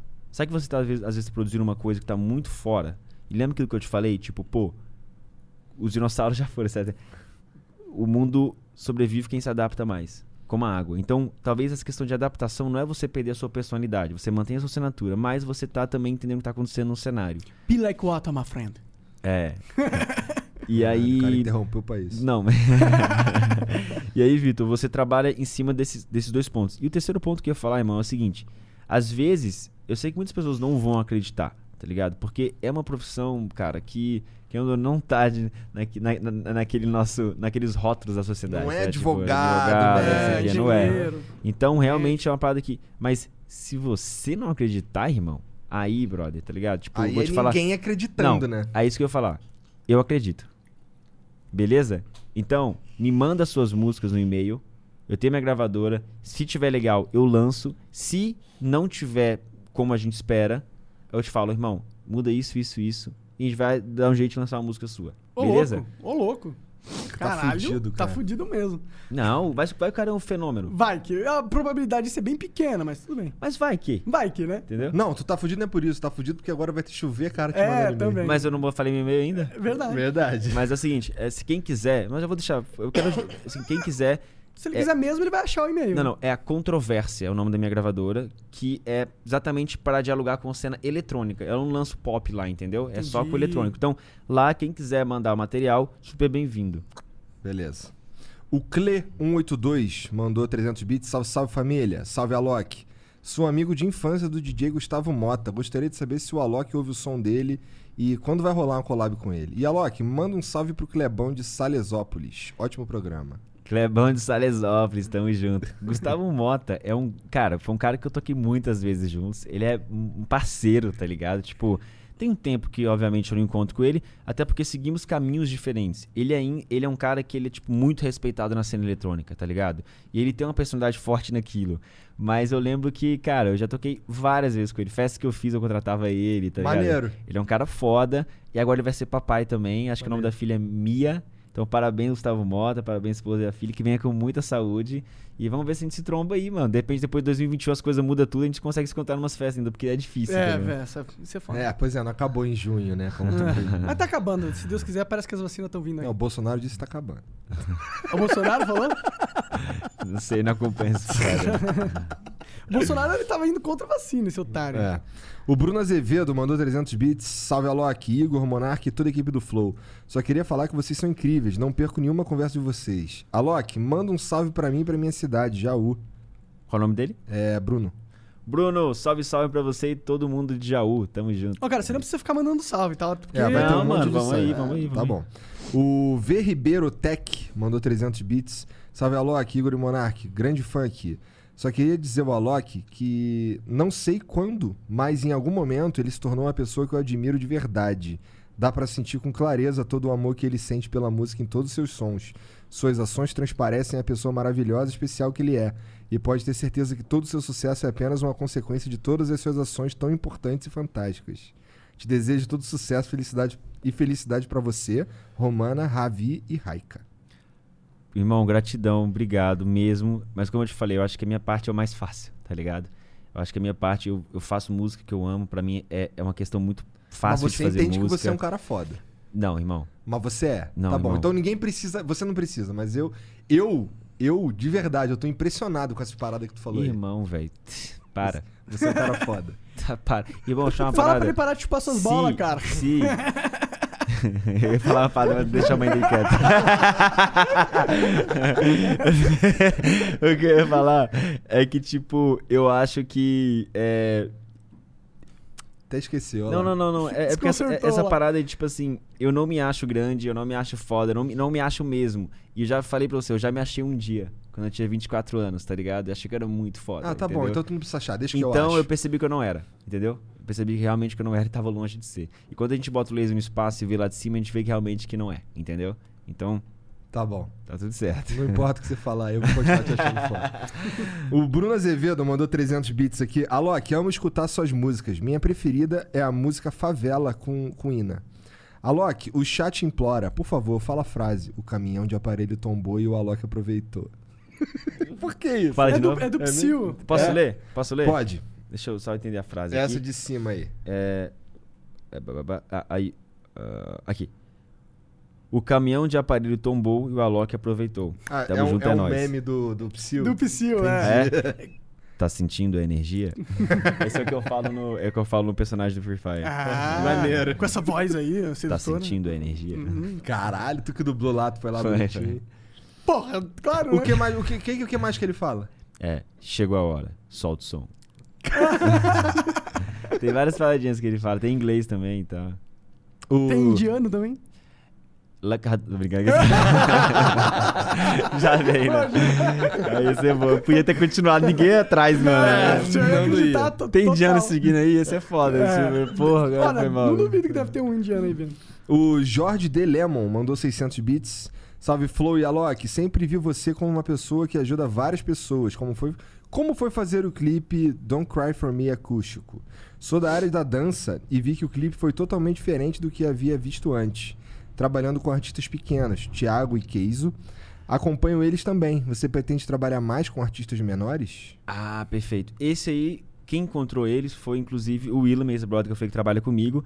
Ele curte muito isso e tal, então eu tenho que dar o crédito pra ele. Mas quando o Willam me mostrou, eu conheci eles pessoalmente, eu achei incrível. Eu, eu, eu sou uma pessoa muito de tipo assim: as pessoas trazem ideias e eu não corto. Eu falo, não, vamos em cima, eu, eu acredito, vamos aí, entendeu? Se errar, a gente cai junto, entendeu? Tá tudo certo, mas vamos tentar pelo menos, entendeu? Se não der certo, vamos fazer um plano B, mas vamos tentar.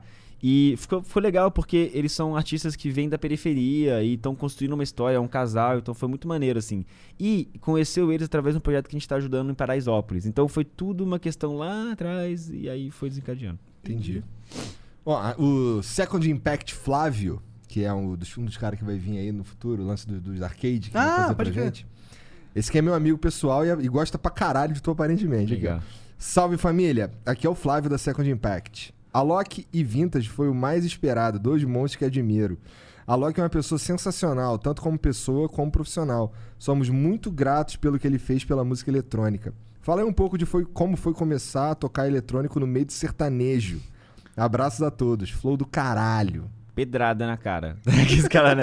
Tipo assim. Não, velho, foi difícil pra caramba. E eu lembro que quando eu comecei essa transição, é, eu fui extremamente criticado. Você Eu- tocava sertanejo antes, é isso? Não, não, eu toquei eletrônico em festivais sertanejos. Ah! Ah, tu foi criticado? Muito pela galera do eletrônico.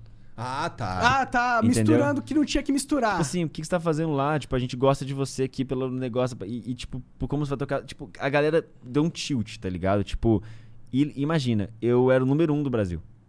Tá ligado? Aham. Eu tava no momento, dois anos seguidos, eu tava no momento, tipo assim, e por que o cara vai sair daqui e ir pra lá? Entendeu? E o que acontece é que, tipo, eu me adapto, mais uma vez. E quando começou a rolar as oportunidades, eu comecei a entender, quando eu vi as festas, eu falava assim, cara, isso aqui tem um muito potencial. Porque, tipo, os DJs faziam transição. A primeira vez que eu toquei foi horrível. Foi no Vila Mix, que é um dos empresários, meus empresários Vila Mix é onde? em- no Brasil inteiro. É o maior Tá. festival hoje de sertanejo. Tá. E aí eu fui tocar no Vila Mix, depois o Wesley Safadão. O Wesley Safadão, no, momento que estourou, Aí ele tocou, pá, explosão e tal. Aí eu fui entrar, meu som abaixaram lá embaixo e eu fiquei com luz Sério? apagado, é e tal. Que merda. Pra, pra abrir pro Matheus Cauã, sei lá, uma parada assim. Entendi. Foi um desastre e eu falei, velho, nunca mais toco nessa parada. Tô, tô fora. Porque, tipo, mas aí eu falei, não, cara, se eu tiver um som pelo menos igual dos caras, se eu pelo menos puder, tipo, mostrar.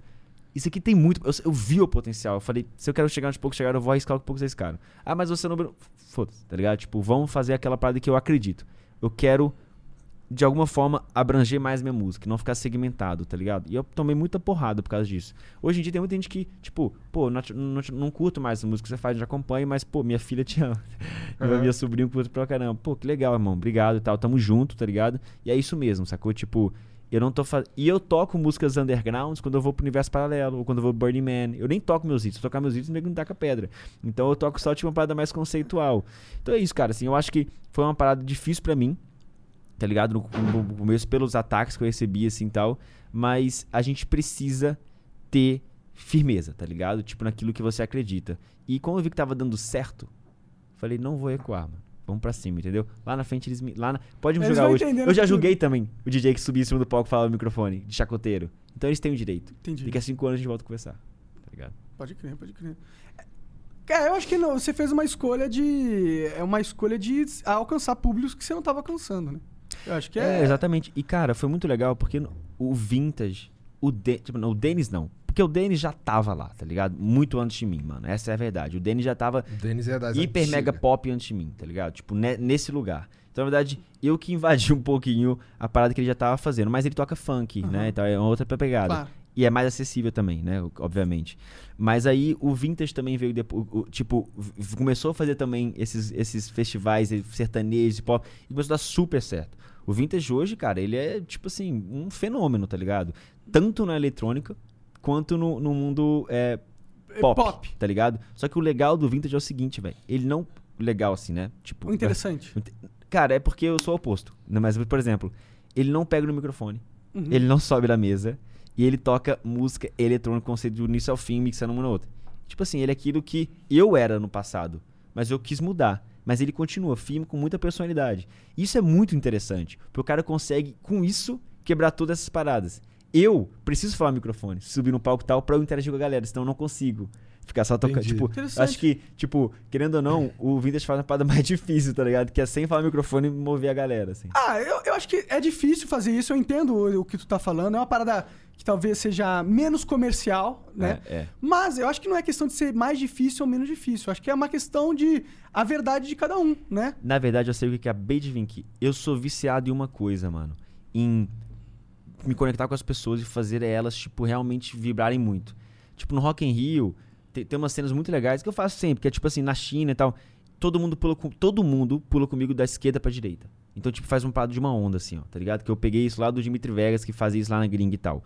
Eu pego todo mundo, acende o celular, abaixa, sobe, abaixa, sobe, todo mundo pula, abaixa e sobe. Tipo, eu gosto disso, eu sou viciado nisso. Se a festa não reage como era no passado, Aham. Eu, tipo assim, ficava Bra- mal, fica- entendeu? pode crer. Talvez o Vintage não seja viciado nisso. Ele nem tem interesse em fazer left e right, fazer Pode e tal. crer. Então ele gosta mais de um outro tipo de conexão, entendeu? Sim, é, eu imagino que seja isso também. É, Eu acho que as pessoas é, têm que parar de ficar comparando um com o outro. Ah, não, não E- tem, e não tem começar- porque ter muito, é muito diferente, tá É. ligado? Tipo, mas ao mesmo tempo é muito importante o que ele faz e que muitos outros DJs fazem também, que fizeram antes de mim. Antes de mim, cara, teve caras que fizeram que, que abriram os caminhos pra poder passar, entendeu? Tipo, você vê lá, Giborato, Mário Fisquete, Mark Mark, Man, Mal Mal, Man. Não vou nem falar porque eu vou esquecer um e eu vou ser o filho da Aham, puta depois. aham, Então, co- cortaram, tá ligado? Tipo, mas a questão é essa, tipo, é. E então eu pude, se, entendeu? Trilhar assim. O Guetta também foi um cara sensacional, mano, tá ligado? Tipo assim, um cara veio no Brasil e fez história. Fala sério. Tipo, o cara, né? Por quê? Eu sou, tô só por fora. Porque ele o Guetta é, fundiu os dois mundos. É, eu o lembro eletrônico dessa história porque o,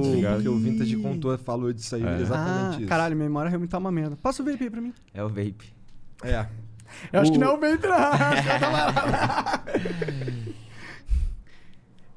Manda o aí. Rodrigo Leal, 22, mandou 20 mil bits. É propaganda, propaganda. Ah, tá. Salve, salve Igor, Monark Alok. Sou fã de eletrônica e tenho uma playlist com várias músicas do Alok. A galera que tá acompanhando e gosta de música eletrônica e quiser ficar na vibe, é só pesquisar no Spotify a palavra frita, que a primeira playlist que aparecer é minha. O nome é Fritação Intensa. Brigadão, Igor e Monark. E Alok, sucesso pra vocês. Tamo junto. Então, ó, se quiser fritar... Já vou seguir o, o brother pra fritar na Aí, academia. Caralho, esses beats valem ouro, mano. É, tá, é. A, a- se quiser fritar... Ah, um já ganhou um- uma gravação de uma música, o outro ganhou uma, uma, É. seguidona, uma seguidona. Um, um seguidor ilustre. É. Fritação Intensa, o nome da playlist do moleque lá, demorou? Cara, tem uns moleques aqui no, no, no meu grupo da escola, que eu estudei em 2000, tá ligado? Os moleques tá assim, caralho, é o Igor no Instagram do Alok? ah, pô, parceiro, entra lá no Flow Podcast, nós estamos em 2020, cara. Porra, vocês estão de saco. É porque estou impressionado. O dinossauro sobreviveu, filho. Parar fa- de falar tua mãe e começar a falar teu cu. o Moon, Moondai Music mandou 1500 bits. Ah, salve, salve. Meu nome é Moondai. Também sou pro- produtor musical e tenho 15 anos de idade. Alok, primeiramente eu gostaria de te agradecer. Você abriu muitas portas para produtores de eletrônica aqui no Brasil. E eu te aprecio pra caralho por isso. Eu e meu amigo Renzix fizemos um remix da abertura do Flow e a gente tava esperando o Alok vir aí pra lançarmos. Ó, da hora. É, o Jean arriscou, mas eu vou ler. Depois, se quiserem dar uma olhada, é só pesquisar Flow Podcast Remix, que aparece no YouTube. Vocês vão cobrar os royalties? Esse cara, né? Tipo, Não, porque a música, a música nem é nossa, a gente até parou de usar. Paramos de usar, é, a gente não tem o direito. Na verdade, a música era, pra, era nossa. um Sample tempo. free, assim. Não, na verdade, um cara fez pra gente. Ah. Só que a gente fez muito sucesso e ele quer cobrar uma grana enorme. A verdade é essa, tá sendo cuzão pra caralho. Eu e os planos mesmo, foda-se. Vou fazer o seguinte, Bom. então. E aí a gente Calma, só- calma. Vou fazer o seguinte, então. Ah. Eu entendo que o cara, tipo, querendo ou não, talvez precise e tal, e pede Aham. tudo ok e tal. Mas, tudo bem, entendo vocês também que foi negociado uma parada antes. Eu vou fazer a abertura pra vocês do Flow. Tá. Caralho, Demorou. foda demais. Demorou. Foda demais. Demorou. Oi, Depois eu cobro. Então eu vou te falar. Então eu vou te É, fudeu. É, Depois eu porque- cobro. Porque eu vou te falar, o Vintage tinha oferecido algo igual, então. vou- então Ah, então peraí, então peraí, então peraí. O Vintage faz, depois eu faço. Deixa o Vintage fazer, Não, mano. porra, por que, que vocês Vamos não fazem fazer os juntos? juntos. Pode ser, pode Faz ser. um collab. Eu não sei como funciona essa parada. Super, pode ser. Porque são dois mas, mas, mas eu e acho tal. que como ele já falou que ia fazer antes, deixa, deixa pra ele. Porque. Pergunta pra ele, entendeu? Tá. Tipo, Tá eu pergunto pra ele, mas eu acho. Talvez ele preparou algo especial pra você. Tá já, bom. então eu não- eu Tá não bom. vou só chegar assim, Ué, se a gente tiver duas. Nada mais especial que dois cara pica. Não, mas pera, se a gente tiver duas, a gente pode usar É, Fernando, é, a gente, né? é verdade, verdade. Bom, qualquer coisa Mano, a eu, gente fica eu, muito eu- feliz eu quero com a- ocupar o lugar que eu não ocupo. Então, se ele já tá ocupando, a gente Não, não, faz não, uma não, parada. cara, relaxa, relaxa, tá virando uma Tá parada- maluco, cara? O bagulho tá me oferecendo. É, porra. mano, porra. Você tá virando Papai Noel aí, precisa Aí, ter uma Lucas, ó. É isso. Não, mas Lucas, tu, porra, você- o Lucas, Lucas falou que vai tocar na nossa festa, inclusive. Isso eu não prometo, não. E só pra, não de- pra deixar claro, não é o, Fer- o Leandro, o cara da música, pra galera não ir atacar ele. Ah, que é, ia- não é o teve Leandro. Ah, não vai atacar ninguém, não, cara. É o Monark, ele fala, dá com a língua nos dentes, mata que devia. Não, eu falo a verdade, mano. Isso aí. Tá, Aqui mas não só que tem- ninguém te Você quer- perguntou, filha da puta. Você você quer ser um cara desonesto junto comigo? Eu não vou ficar calado. Não vou ficar calado. Não fico. Se você for desonesto comigo, eu vou explanar, mano. E é isso. Seja honesto comigo, só isso. Caralho. Tá bom. O Drake Maver mandou 600 bits, salve, salve família. A Loki falou do Free Fire. Eu acho que o jogo é superestimado demais e isso não é algo tão bom. Venho do LoL, comecei a jogar em 2012 e o jogo era muito bom e tava sempre evoluindo, até superestimarem demais ele. O jogo só foca em vender skin e criar personagens iguais, sem novidades, e vejo esse futuro pro Free Fire. Tá, beleza. Eu não posso falar do LoL, porque eu não conheço, tá Aham. ligado? Eu jogava World of Warcraft e tal. Quando o LoL veio, eu já não tava jogando mais, tá ligado? Beleza, tipo, eu acho que no caso do LoL ele tem muito mais propriedade pra falar sobre o assunto, então, mano, total respeito à sua opinião. Sobre o Free Fire, é um jogo muito novo. Tem dois anos e pouco, tá ligado? Eles estão fazendo. O LoL é um gigantesco, né? É um Sim. gigante, faz eventos incríveis e tal. A questão é. E é uma merda. Não que o Free Fire não faça Não, não, também. é isso que eu ia falar. Faz também, então, isso aqui. Eu acho que é o seguinte: o que o Free Fire precisa, eu, na minha questão assim, de gestão, se ligar, é só entender o que, que eles acessaram. Eles estão acessando uma camada da sociedade muito importante. Então, fazer, tipo, com trabalho a longo prazo, pensando nisso, você vai manter. Porque as galera têm a oportunidade de jogar o Free Fire. É. Entendeu? Então, como você manter eles ali, fazendo toda uma gestão boa, tipo, cara, com, verdade, tá ligado? E mostrei. ti- Por exemplo, eu troquei uma ideia, aí o Celso Tataíde, que é o dono da CUFA, que é Central de Aham. Atendimento da Favela do Brasil, ele entrou em contato também com o Vai Maza. rolar uma. Não, já, já rolou taça das favelas É, do Free Fire. É. Então eu não tô falando que é só isso, mas eu tô falando que eles, se eles entenderem isso, eu acho que a questão é escutar o que os jogadores estão pedindo. E eles escutam. Por que eu falo isso? Cara, o jogador mete a porrada. Ah, esse mapa é uma merda, esse mapa é uma merda, esse mapa é uma merda. Tira. Entendeu? Se os jogos ouvissem os jogadores, quem conduz os jogos são os jogadores. Se começar a ser uma parada autoritária, não, vai ser isso e pronto. Aí eu realmente eu Esse é, acho o, je- que... esse é o jeito mais inteligente. Mas pelo que você falou daquele lance do mapa, que os caras não lançaram o mapa, porque. ainda Aí não tava lançou, o pessoal odiou e mandou tirar. Ah, é? Aí tirou, entendeu? Os caras ficaram três anos desenvolvendo. Mas é isso, eu acho que o CS também, eu lembro que o CS, cara, quando eu jogava, tipo, vi umas atualizações que a- pra mim acabavam com, tipo, mas por que escudo, mano? Tipo, mas- aí o jogador não usava. Então a gente, tipo, então a gente não, não, igual no, no Free Fire, não pode usar essa e essa arma. É. A gente dita as Não, e regras. pior que isso é realmente um é, recorrente na indústria dos games, esse, essa parada. Eles ficam arrogantes porque ficam gigantescos, aí eles acham que eles sabem o que, o que o jogador quer jogar. Mas a verdade é que o- sempre, sempre é o jogador que sabe o que quer jogar. Né? É, tomara que o Free Fire se mantenha assim. Sim. Tomara também. Eu não, eu não sou sócio da Garena, não tenho nada. Eu É, é. espero que sim, porque eles têm um papel muito importante hoje em Uhum. várias camadas sociais. Mas eu não posso botar a mão no fogo, tá ligado? Por ninguém. Querendo ou não, é uma empresa, né? Empresas são. É uma empresa. Mas eu acho que eles vão bem, mano. Sim. O Cadum-R mandou 600 bits. Salve, Alok. Cara, eu gosto muito de você. Fui no seu show aqui em Nova Friburgo, no Rio, em 2019. E a energia que você transmitiu naquele momento me fez te admirar ainda mais. Se puder mandar um salve pro Cadu e pro Iago, tamo junto. Cadu e Iago de Nova Friburgo, tamo junto. Salve, salve, é nóis. Sucesso e saúde pra você e sua família. Amém. O, o Breno DJ mandou 600 bits. Salve, salve família. Breno DJ na área. Um salve especial pro Igão que conheci no Clube da Luta. Aqui é Coffee Raiz. Aí sim, moleque. Fui no show do Alok. O Coffee também, cara. Coffee também é bagulho de. de a gente, eu falo que Coffee é jogo de funkeiro. Porque é, é, é um bagulho que, assim, é muito forte no Rio, tá ligado? E tinha em tudo quanto era bar, em tudo quanto era canto, a gente jogava Coffee, que é The King of Fighters, é um jogo de luta das ah, sim, antigas. King of Fighters, sim, tá claro, claro. E. Porra, é que assim, não tinha a acessibilidade do Free Fire porque você ainda tinha que sair de casa, era outra época. Mas, cara, até hoje se joga The King of Fighter na internet com. Porque assim, como roda em qualquer computador, tá ligado? Já é. Os moleques botam ali, liga no online e até hoje tem gente pra caralho jogando. Todos os moleques que jogavam comigo no, no Flipper, tá tudo no online também. Os moleques tem um grupo aqui que eu decidi sair porque os moleques é chato pra caralho.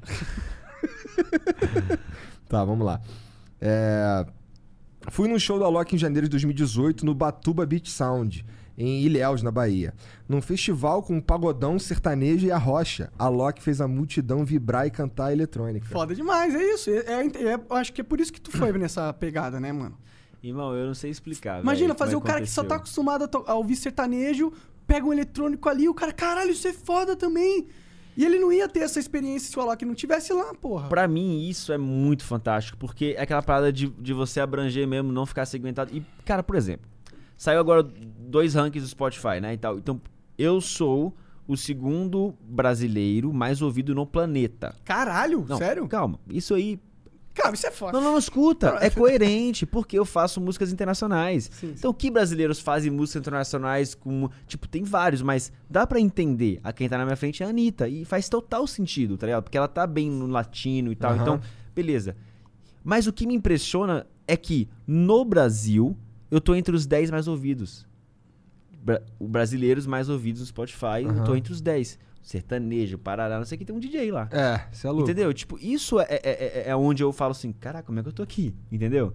E é isso pra mim, inclusive, que justifica o fato de ser o quinto do mundo. Porque se, no, no- nos DJs, porque e se eu não tivesse esses, essas músicas e, e tendo aceitação, não faria sentido estar em quinto mundo. As coisas têm que estar andando juntas, tá ligado? Não é só música e não é só imagem, entendeu? É tem que estar construção, completa. Então uma coisa tem, tem que estar apoiando. É um alicerce que sustenta a base, tá ligado? E, velho, como que, que, tipo, não sei, não faço ideia e não vou entender como é que chegou lá hum, dentro dos top 10. É muito surreal pra mim, tá ligado? Tipo, é uma viagem mesmo, assim, tá Ah, ligado? deve ser gratificante, né? É uma viagem, mano. Porque tá lá, Maria Mendonça, tá ligado? Gustavo Lima, Alok. que é muito mais, entre aspas, canta em português, entendeu? Entendi. Fala, tipo, o que as pessoas querem ouvir, É sacou? mais acessível. É mais né? acessível. A música, a música que eu não sei em português agora foi Cracolândia, tá ligado? Tipo, é, não é uma parada que, tipo, o que você tá ouvindo, filho? Cracolândia. Não, tá ligado? Entendeu? Tipo, sacou? Então, até isso é. E mais ficou número um porque o Ariel veio com uma verdade, o outro veio com uma verdade, todo mundo veio com uma verdade e foi uma parada muito foda, entendeu? Pode crer. Ah, ele continua aqui. Cadê? Pera aí, que fica chegando mensagem aqui. Ah, foi aí que decidi virar DJ e foi até tranquilo, porque eu já sou músico desde os 8. Parabéns por levar a música eletrônica pro mainstream. É isso aí que a gente tá É falando. isso que você tá falando. O Dienan mandou 1.200 bits. Alok, sou muito seu fã e minha mãe virou sua fã depois de ter levado ela num show. Cara, cuidado com mãe aí, ô Alok, hein, cara. Com quem? A mãe do cara é tua Eu Cara- sou fiel à sua. Cara, eu amei sua parceria com o Vintage e queria, e queria ver muito mais de parcerias com brasileiros. A minha pergunta é: com quem que já morreu você gostaria de fazer uma música do zero, sem ser remix? Brasileiro, né? Com Acho que qualquer foi o que um, falou, não um. foi? É, isso, brasileiro. É? É, Acho- porque acho que sim. mais Ah, brasileiro sim, verdade, pode é. ser. É, Foda, né? É uma sinuquinha. não, já achei. Já é Renato Russo. Ah, caralho. É, realmente, é. Boa Renato escolha. Russo. Boa escolha. O Stolf Lucas. Tava com medo de falar o nome e matar alguém antes da hora. Tô brincando, é brincadeira, galera. O Stolf Lucas mandou 1.200 bits. Salve, Alok. Tava no teu show aqui em Joinville em 2019. Foi muito foda. Conta mais da tua história com aquele maluco que subiu no palco. Manda um salve pra galera do Jerusa. Valeu, panelinha vive. Seguinte, teve um menino que ele tava em coma depois de um acidente de moto que ele sofreu. E aí, tava, o quadro ele tava ficando cada vez pior. E aí o pai dele lembrou que ele curtia muito umas músicas minhas. Aí ele pegou e levou o, o computador e começou sempre a tocar as músicas, as músicas. Aí ele pegou e acordou do coma e falou: Desliga essa merda! Tô brincando. Tô zoando. Tô zoando. Caralho, pior que eu tô mal prestando atenção, calma. da puta. É verdade, Astra, calma. Não, ele não falou isso. A música começou a ajudar muito ele. Aquela parte tava falando do poder da cura mesmo da música, tá ligado? Tipo, eh, e aí, cara, ele começou a desenvolver muito bem o quadro. E toda vez que tocava música, ele reagindo e ele saiu da, da UTI, da, de coma e tal, e ele ficava falando da música. Caralho. Como se estivesse lá no subconsciente. Sim. E aí, pô, ele saiu lá e tal, e falou que a música. Ele, o próprio me falou, pô, a música. E ele tava, tipo, ainda voltando, então ele falava um pouco mais lento. Tipo, a, men- a mente dele tava pensando mais. a- Pra falar ainda demorava um pouco mais, o fisiológico. Uhum. Ele falou, pô, que a música me ajudou muito nessa recuperação e tal. E era sempre a música X Light, a, a Herminal. Herminal. E aí. Aquela. Inclusive o Bruno Martini, é. E aí, naquele momento, a gente se encontrou pela primeira vez. Entendeu? Então eu levei ele pra um show, porque ele queria me conhecer, eu levei ele pra um show, a gente foi juntos nesse show. Maneiro. E eu toquei a Herminal com ele. Pô, que foda. Aí eu não aguentei, mano. Aí eu fui, tipo, eu tava ali segurando, eu olhei pra ele, eu. Ah, Chorei. É maneiro. Ah, normal. Maneiro. O Quarantino Músico, Quarantino Music, mandou 1.200 bits. Salve, salve, Monark, 3K Alok. O Alok levou a música eletrônica brasileira para outro nível. E isso, inclusive, ajudou outros DJs menores. Esse ano eu tive minha música Broken Love oficialmente no FIFA 12. 21. Olha, FIFA- Caralho, 21. foda. E apenas eu e a Anitta de brasileiros na soundtrack do game. Verdade. Quarantino, Broken Love, ca- caso queiram ouvir. Bom, Valeu, hora, cara, cara. interessante. Parabéns aí. Parabéns, velho. mano. Demais, demais, demais. O Breno DJ mandou mais 1.200 bits. Mando mais bits pra prestigiar o trabalho do Flow e também porque o Alok fez meu cachê subir. Tava cozinhando e ouvindo Fuego, daí brinquei de DJ no fogão. Minha mãe ach- achou legal e filmou. Postei no Instagram com a legenda: façam esse vídeo chegar no Alok. E aí o perfil dele respondeu. Foi. Esse vídeo explodiu. Eu lembro que ele no Facebook deu tipo trinta e tantos milhões de Sério? visualizações. Aham. Caralho! Ô, posso mijar de novo? Pode Claro, cara, vai lá. Vai lá. Vai lá, vai lá, vai lá. Você pode mijar tanto quanto vezes que quiser, cara. É. Cadê? É, inclusive não mandem mais beats. É, não chega, mandem. chega de Mesmo beats. merchan, Mas não- manda. Mas não temos um limite de 15? Não, Porque- Mas cara, merchan passa, você É. não Ah, lembra? entendi, entendi. É, já estamos em cima da hora. É... E aí o perfil dele respondeu: Meus amigos ficaram sem entender nada. E após isso, meu cachê subiu de preço, porque agora eu sou conhecido como o amigo do Alok. Caralho. Da hora demais, pô. É, tá bom. Sonho conhecer esse cara que revolucionou a música eletrônica no Brasil. Muito obrigado, cara. Valeu, mano. Parabéns aí. O Ghost Producer Brasil mandou 22 mil bits. Salve Igor Monark e Alok. Primeiro, gostaria de saber o que o Alok pensa sobre os produtores que ganham sua renda como Ghost Producers. E por que, na sua opinião, só na música eletrônica que essa parceria entre artistas ainda é um tabu? Vamos esperar ele voltar para responder. Visto que em outros mercados os produtores são até nomeados ao Grammy. De quebra, vamos agradecer a força divulgando a nossa empresa Ghost Producer Brasil, que foca nessa parceria.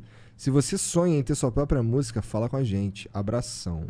Então, ó, se você quiser, tá precisando de um produtor aí e tal, Ghost Producer Brasil, beleza? Vai lá que os caras produzem lá músicas pra você. Ô, Ô, Alok, Alok, o cara te eu fui, pergunta- mijar, eu fui mijar ali, aí tava culpado, eu fui no outro, aí eu mijei, só que tá estra- estragado o banheiro. É, Não, Então, tá tranquilo. deixei meu tá- legado aí pra Tá vocês. bom, tá bom, a gente dá um jeito. Ô, deixa eu falar, parece que eu tô com uma, uma entrevista agora, Sim, né? sim, o sim. pessoal tá na pressão aqui. tá bom, Tá. tá, bom.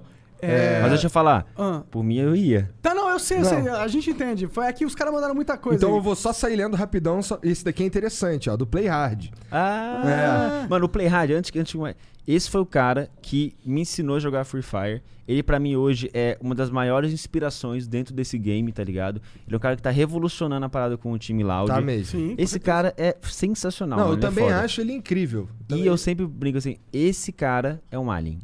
Esse cara é um. Não, mas esse cara é um alien, eu também É, acho. ele é Esse cara. sinistro. O cara bota a mão no. Eu lembro que antes ele jogava Clash Royale e bombava. Depois ele foi pro, pro Free Fire e ficou- tornou o bagulho absurdo. Mas ele, porra, Nobru, é o gato, Serol. Serol. Mano, todos. Eu não vou nem. Não vou falar, vou esquecer. É, algum, vai esquecer, vai- é. Geral, a tropa é muito. Eles estão fazendo um trabalho muito incrível, tá ligado? Aham.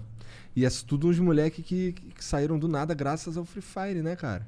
Tirando o Bruno. Tirando o Bruno, É. né? É. O Serol, a gente conversou, ele era. Ele foi uma oportunidade É, de ouro pra vida o dele. Bruno é leite com pera desde É. pequeno. Bruno. Bom, ele manda aqui, ó. Manda um salve pra tropa da Loud, kkk. Já Flow, mandei. flow muito bom, nunca decepciona. A Loki é inspiração. Bruno, vem É você agora pro Flow. É, É. tá convidado. Tá convidado. Pior que tá convidado, né? Tá, tá convidado. Ele só fica enrolando, igual você, tá ligado? Ah, mentira. Eu vou nem falar. É, disso não, não, deixa minha mãe quieta lá, cara. Mano, eu vou falar. Foi a entrevista mais difícil de arrumar no ano, foi no Flow Podcast. Eu pedia só pro ano que vem, não sei o quê. Eu falei, mano, por favor, deixa eu ir pro Flow. Aí o arrombado aqui do- falou, tá bom, vamos. O Luke Maro95 mandou 20 mil bits. Fala, Loki, me chamo Lucas Marodin, sou DJ e sua história parece muito, de certa forma, com a minha. Moro em Atlanta e meu objetivo é conseguir, através da música, ter um impacto positivo nas pessoas, como você também tá fazendo. Te convido a vir tocar em um festival super grande chamado Imagine Festival, aqui em Atlanta. E também trocar uma ideia sobre como podemos trabalhar junto nessa mudança do mundo.